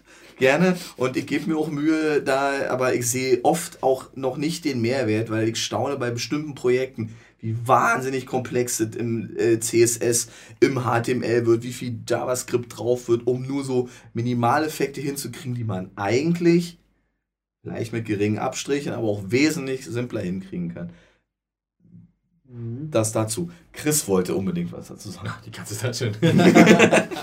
nee, ich stimme dir da in, in, vielen, vielen, vielen Teilen stimme ich dir zu. Ich kann jetzt ja nicht mehr die einzelnen Punkte sagen, wo ich, wo ich da immer zwischengerissen wollte und ich durfte. global zu. Global, Also, nee, äh, global auch nicht überall. Okay. Nee, aber ähm, ich, ich kann dich da ganz gut verstehen. Äh, und im großen Teil stimme ich dir da definitiv zu. Ähm, ja, komm, ich hatte die ganze Zeit davon litten, wo, du, wo, wo Lukas die Frage gestellt hat, äh, ob das jetzt alles nötig ist und Frameworks, Ladezeiten und so, äh, dass ich irgendwie die Woche gelesen habe, dass O2 jetzt auch LTE anbietet und dass wir Mhm. gerade neue Handys raus auf den Markt bekommen haben, die da irgendwie 4 GB Arbeitsspeicher haben. Äh, also solche Probleme lösen sich dann im Hintergrund auch immer ganz nett. Ja. Aber es ist ähm, trotzdem ist mein Fokus, der ihr vielleicht gemerkt habt, schon darauf, die Ladezeit immer, immer stark runter zu, also ne, so wenig wie möglich zu laden, immer das Kleinste zu laden, äh, weil ich auch ganz oft sehe, dass mir eben, wie du auch gerade gesagt hast, Motion Carry, äh, dass sich einfach Frameworks auch teilweise komplett gegenseitig zerstören äh, oder in die Quere kommen. Ähm, und manchmal habe ich dann noch eine blöde JavaScript-Datei, die ich mitlade und ich suche den Fehler endlos in meiner Datei und finde ihn nicht und merke, na, Mist, super, da wird noch ein falsches Framework mitgeladen, was halt dieselbe Funktionsname hat und somit ist irgendwie alles wieder hops. Ähm, solche Sachen kommen, ja- kommen halt auch immer wieder mal vor.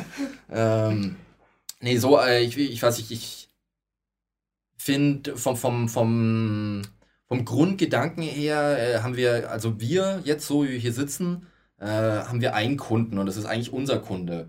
Ähm, und der bezahlt uns. Der hat andere Kunden und, und ich weiß nicht, irgendwie gefühlt. Ähm, wir haben auch Kunden, die haben leider keine Kunden. aber das sollte, sollte nicht die Regel sein. Äh, so, nee, aber, Shopsystem. Entschuldigung. aber dieser eine Kunde bezahlt uns. Äh, und ähm, ne, das ist dann, liegt an unserem Ermessen, eigentlich wie wir ihn bedienen. Und, und weniger, also ich weiß nicht, manche Kunden verstehen einfach nicht, was, was, wie das alles funktioniert, oder verstehen, die meisten Kunden verstehen es eigentlich nicht. Äh, die wollen mit relativ wenig Geld natürlich das Beste rausholen.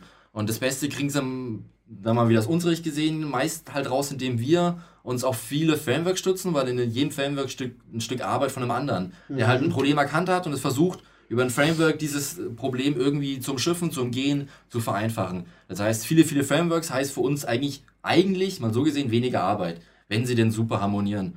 Äh, heißt für den Kunden, sein Angebot ist billiger, heißt nicht unbedingt für den Endkunden, also für den, für den Kunden von dem Kunden, dass es für den perfekt funktioniert. Aber das ist aus meiner Sicht meist der Kunde auch nicht bereit zu bezahlen. Wenn du jetzt sagst, so, hey, wir sind jetzt mit deinem Produkt fertig, hat so und so viel gekostet, so funktioniert jetzt alles, aber wenn wir uns jetzt nochmal ransetzen und nochmal das quasi super fein schleifen, perfekt überall optimieren, alles rausnehmen, was nicht nötig ist, alle Kommentare, bla bla, so bist du bereit dafür nochmal x Euro zu zahlen? Ja, nee, so funktioniert doch. Äh, ne? Und dann, dann zu sagen, okay, ja, Google findet jetzt irgendwie die Ladezeit nicht so super, ich bin aber trotzdem auf Nummer 1, ich zahle nämlich hier irgendwie so und so viel Euro für, für Affiliate Networks und deswegen bin ich ganz oben. So, das ist dann, ist dann die Ladezeit am Ende halt auch nicht. Also, ne, ob dann zwei oder drei CSS-Daten, das, das ist dann Google bei x Euro auch wieder egal. Äh, also, ich weiß nicht, das ist für mich auch so ein schmaler Grad daraus, uns möglichst wenig Arbeit zu machen, die Projekte trotzdem nicht zu überladen, auch nicht zu zerstören und irgendwie so diesen Weg zu gehen, was brauche ich, was erleichtert mir wirklich die Arbeit, was brauche ich wirklich nicht. Und dann lieber teilweise, also ich mache mir lieber Arbeit, im JavaScript drei Zeilen mehr zu schreiben, anstatt jQuery für eine Funktion nachzuladen. Weil dann ne, brauche ich dieses Monster-Framework eigentlich nicht nur, um jetzt, keine Ahnung, die Kiste hochfahren zu lassen, wenn das das Einzige ist, was auf der ganzen Website passiert wird. Und ich dann ich das auch mit einem, keine Ahnung, oder Ajax einmal benutzt, brauche ich Harry nicht. Gut, dann schreibe ich mir halt diesen Ajax Kloppo einmal irgendwie runter ähm, und dann funktioniert er halt.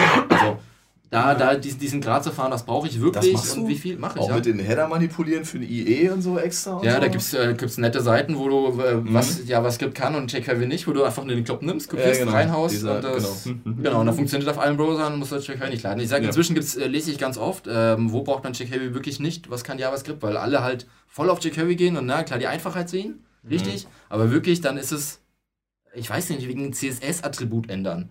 Oder sind so einfache Beispiele, ähm, alle Attribute an HTML-Dokumenten kannst du per JavaScript genauso ändern. So einfach Punkt, Source ist gleich, ne? Dann brauchst du nicht irgendwie Attribut, Klammer auf, Source, Komma, Hochkomma, jQuery. Kann JavaScript eh schon immer von Haus aus. So, und an solchen Sachen brauchst du nicht jQuery nachladen. Ja. Wenn du natürlich noch andere Seiten hast, wo du noch Animationen hast und irgendwelche anderen Sachen, die mit jQuery machst, klar mach ich ja mit jQuery auch. Manchmal, wenn ich nicht dran denke. äh, aber erstmal überlege ich mir schon, brauche ich das wirklich? Und jQuery brauche ich in der Regel fast überall, aber es gibt Frameworks, wo man wirklich da sitzt, so, Ja. ne, das Canvas-Objekt da drauf rechnen, brauche ich jetzt eigentlich auch kein Framework. Weil Canvas-Objekt rein kann JavaScript auch. Okay, also um die Frage von Lukas zu beantworten, kann man ganz einfach, es kommt drauf an. Projektabhängig. Wunderbar, ja, ja. Nee, nee, also Und von jedem Einzelnen sein Know-how, ne? Wenn ich nur weniger weiß, ist es einfacher zu benutzen. Genau, also Ja. ich, mir, mir war auch klar, dass wir jetzt keine irgendwie sagen ja oder nein, dass wir kein, die, nicht die Antwort finden, aber mich benutzen hat einfach, keine Frameworks. mich hat einfach, mich hat einfach, Oh Gott. mich hat einfach interessiert, ähm, wa- was, was ihr so dazu denkt, weil ich finde es irgendwie wichtig, dass, weil letztendlich, keine Ahnung, sitzen halt irgendwie vielleicht im, im Extremfall irgendwie 30 oder 50 Prozent der Leute in der U-Bahn mit dem Handy, was irgendwie, keine Ahnung, Android 2.1 hat oder so und Ja, aber wie groß, das ist ja, das ist ja auch nochmal, das ist genauso die Diskussion. Ich habe gerade heute mit einer. Firma zu tun gehabt, die sich total spezialisiert auf Barrierefreiheit. Das ist genauso ein Thema. Ja, okay, da, da kannst du, das ist ein Geldgrab. Ne? Du kannst da ohne Ende Arbeit drin investieren, dass du sagst, äh, auf jeden Fall Barrierefreiheit und dann gleich mit dem Argument, barrierefreie Seiten sind auch gut Google indexierbar, weil die ja auch eine beschränkte Wahrnehmung Mhm. aus Sicht des Google-Bots und so haben.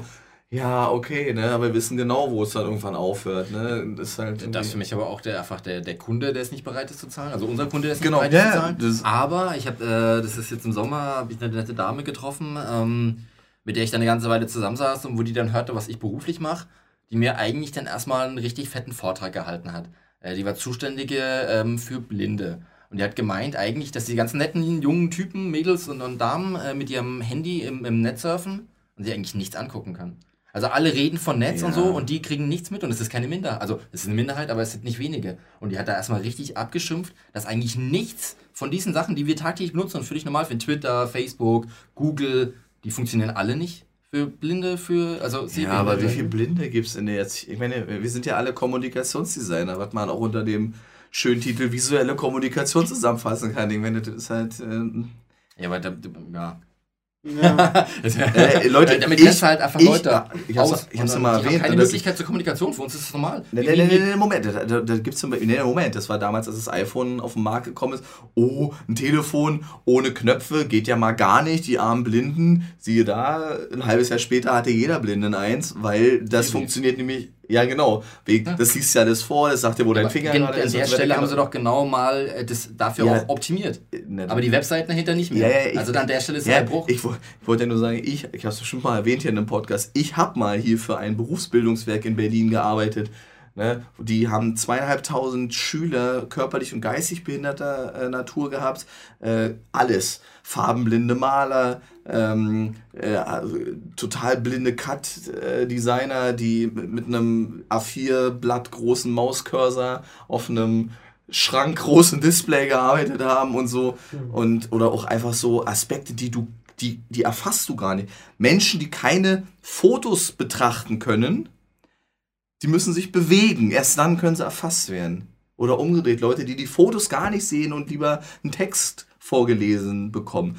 Leute, die Texte vorgelesen gerne bekommen, aber die nicht erfassen können, die brauchen das dann in Textversion und so. Das ist ein, das ist ein Grab ohne Ende. Ne? Da, da interessiert niemand so mal so wirklich. Ne? Also, nicht.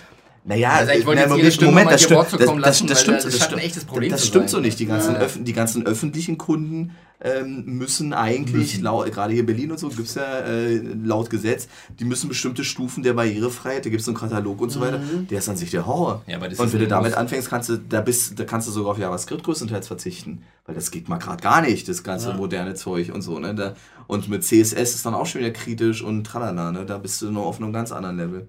Beziehungsweise musst du dann gleich thematisch ausrichten. Aber Wunderbar. Jungs, äh, war wieder Umfang. Das war mal wieder schön nerdig heute. Äh, vielleicht äh, äh, vielleicht wäre wirklich mal sinnvoll, dass wir heute mal so eine Linkliste dafür zusammenstellen, Ja, weil wir Fall. haben Wird auf jeden Fall gemacht. ja wirklich oder? nur äh, einzelne Punkte angeschritten, aber mal erschreckend, alleine nur, ich, also ganz ehrlich, wir haben ja wahrscheinlich nur mal so angeschnitten, wenn wir noch länger drüber nachdenken, was man aus Versehen so alles mit installiert und macht und tut. sind die, die größten, die da einfach runter, Die- runter gingen. Genau. Ähm, Wahnsinn, eigentlich. Ja. Mit was für ein Zeug man sich so belastet. Aber wirklich. Dabei will man nur Webseiten Ich bauen. wollte gerade sagen, ne? Und ich möchte, äh, wir sprechen uns in einem Jahr nochmal, Lukas. Ja. Äh, wie dein Workflow in einem Genau. Jahr nochmal ist. Äh, ich bin, bin gespannt, äh, SAS wie X. der sich verändert. Also SAS nicht 2.0. kritisch Sehr gesehen, ich finde einfach nur, ne, weil du, hast, Ja. du machst den Move voll mit. Ja. Äh, bin ich gespannt, äh, was da noch passiert. Ja, aber das ist noch ein interessanter Punkt. Vielleicht so als Abschluss, so ein bisschen hinterher wandern und warten. Habe ich gelernt, gibt Sinn. Für mich. Also müssen wir sowieso machen, ne? Weil wir sind so gefühlt noch beim IE7. Ja. Nee, ist ja wirklich so, weil wir haben Kunden, die sagen, ich, na, das geht ja. Ich habe mein Kopf teilt sich im Moment. Äh, Mhm. In Apps und Oh, nicht Apps. okay. In Apps kann ich auch machen, was ich will. Die geilste Genau, ja, ja, Scheiße. richtig, so und an der es. Website immer so, ja, nee, äh, geht eigentlich nichts. Äh, so da, dahin komme ich gerade gerade. Also ich, ich habe gerade dieses äh, hier dieses ein System, was ich letzte Woche umgebaut habe, war dann wirklich schön mit dem Sidecanvas-Menü auf dem mobilen Gerät. Mhm. Der IE8 ging dann nicht mehr, ja, weil der irgendwie, der konnte dieses, naja, der konnte irgendwie ein Objekt nicht manipulieren, was noch nicht da war, was erst hinterher das kann doch keiner. Äh, Doch, alle anderen schon. Nee. Ja, irgendwas war da, was definitiv nicht ging und scheiße. Und das, da war nochmal ein bisschen Schmerz drin. Da dachte ich auch so, ja, aber es war ein total reales Thema. Weil die alle IE8 noch benutzen. Insofern, ja, Ja. nächstes Mal weiß ich. Hm. Jungs, ähm, vielen Dank. Soweit. Vielen Dank für die Hörer, auch für die Kraft. Wer durchgehalten hat bis hier. Äh, genau, und das, äh, noch und, die Linkliste. Der Gutscheincode ist. genau, ähm, nee, wer, oder anders, äh, wer das alles verstanden hat, kann hier gerne mitreden, oder? Oh ja, Wäre wär doch mal spannend. Ja. Ich habe schon so ein bisschen Feedback von einigen Leuten so gekriegt, äh, auch so von ein paar anderen Hochschulen und so, die meinten so, äh, ich höre das total gerne, aber ich check schon nach fünf Minuten nichts mehr. Obwohl ich ganz ehrlich, man fühlt sich immer noch total doof, wenn man sich so äh, mal so durchs Web bewegt. Ja. Ja, alleine. Ja, oh, das stimmt. Das ist Manchmal- ja so ein, manchmal Dauer, das ist ein Dauerphänomen. Man hat ständig das Gefühl, man verpasst den geilen neuen 90 heißen Prozent der. Sendung Und genau. verpasst du. Und das Ich ist, bin bin total frustriert Sonntagabend, wo ich da reingelaufen kam oder so, oh Gott, die ganze Welt dreht sich um mich herum und ich bleib hier stehen und mache immer noch mein blödes JavaScript-Zeug. okay. ja, das ist, kann doch nicht sein. Die ganze Woche in den Blogs gelesen und nichts davon kannte ich vorher. Ja, und alle tun so, als wäre das völlig normal. Also. Ja gut, das ist auch einfach die Masse. Ne? Also Ja, es ja, kristallisiert sich ja dann immer was raus, was dann äh, Bestand hat. Und weil diese Techniken, über die wir gerade sprechen, die drei großen, einfach äh, sich auch in, gerade in jedem Bereich breit machen. Kein Bereich, Ja. wo, du, wo du kein HTML, CSS oder JavaScript findest. Irgendwie. Hm. Von nativen Anwendungen über Smartphones, die halt ohne Ende da sind, Tablets, äh, Rechner, Web-Apps, Chrome-Apps, Firefox-Apps, egal wo. Mögliche, ja. Überall ist es drin. Selbst äh, irgendwelche kleinen ne, Raspberry Pi äh, Ja. Geräte, irgendwie die inzwischen mit JavaScript als Hauptsprache, ne, die du eigentlich durchgehend mit JavaScript programmierst, selbst in der Hardware findet sich Kommt inzwischen. mir, kommt mir ja sehr entgegen, das ist, kann ich erst, wo ich erst Natives gelernt habe, aus Faulheit. Okay, wunderbar, wunderbar, wunderbar. Klasse, okay. Genau. Äh, ich bedanke mich bei euch, bei den Zuhörern fürs Zuhören. Schönen Abend. Schönen, Schönen Abend. Abend. Adieu. Ciao, ciao.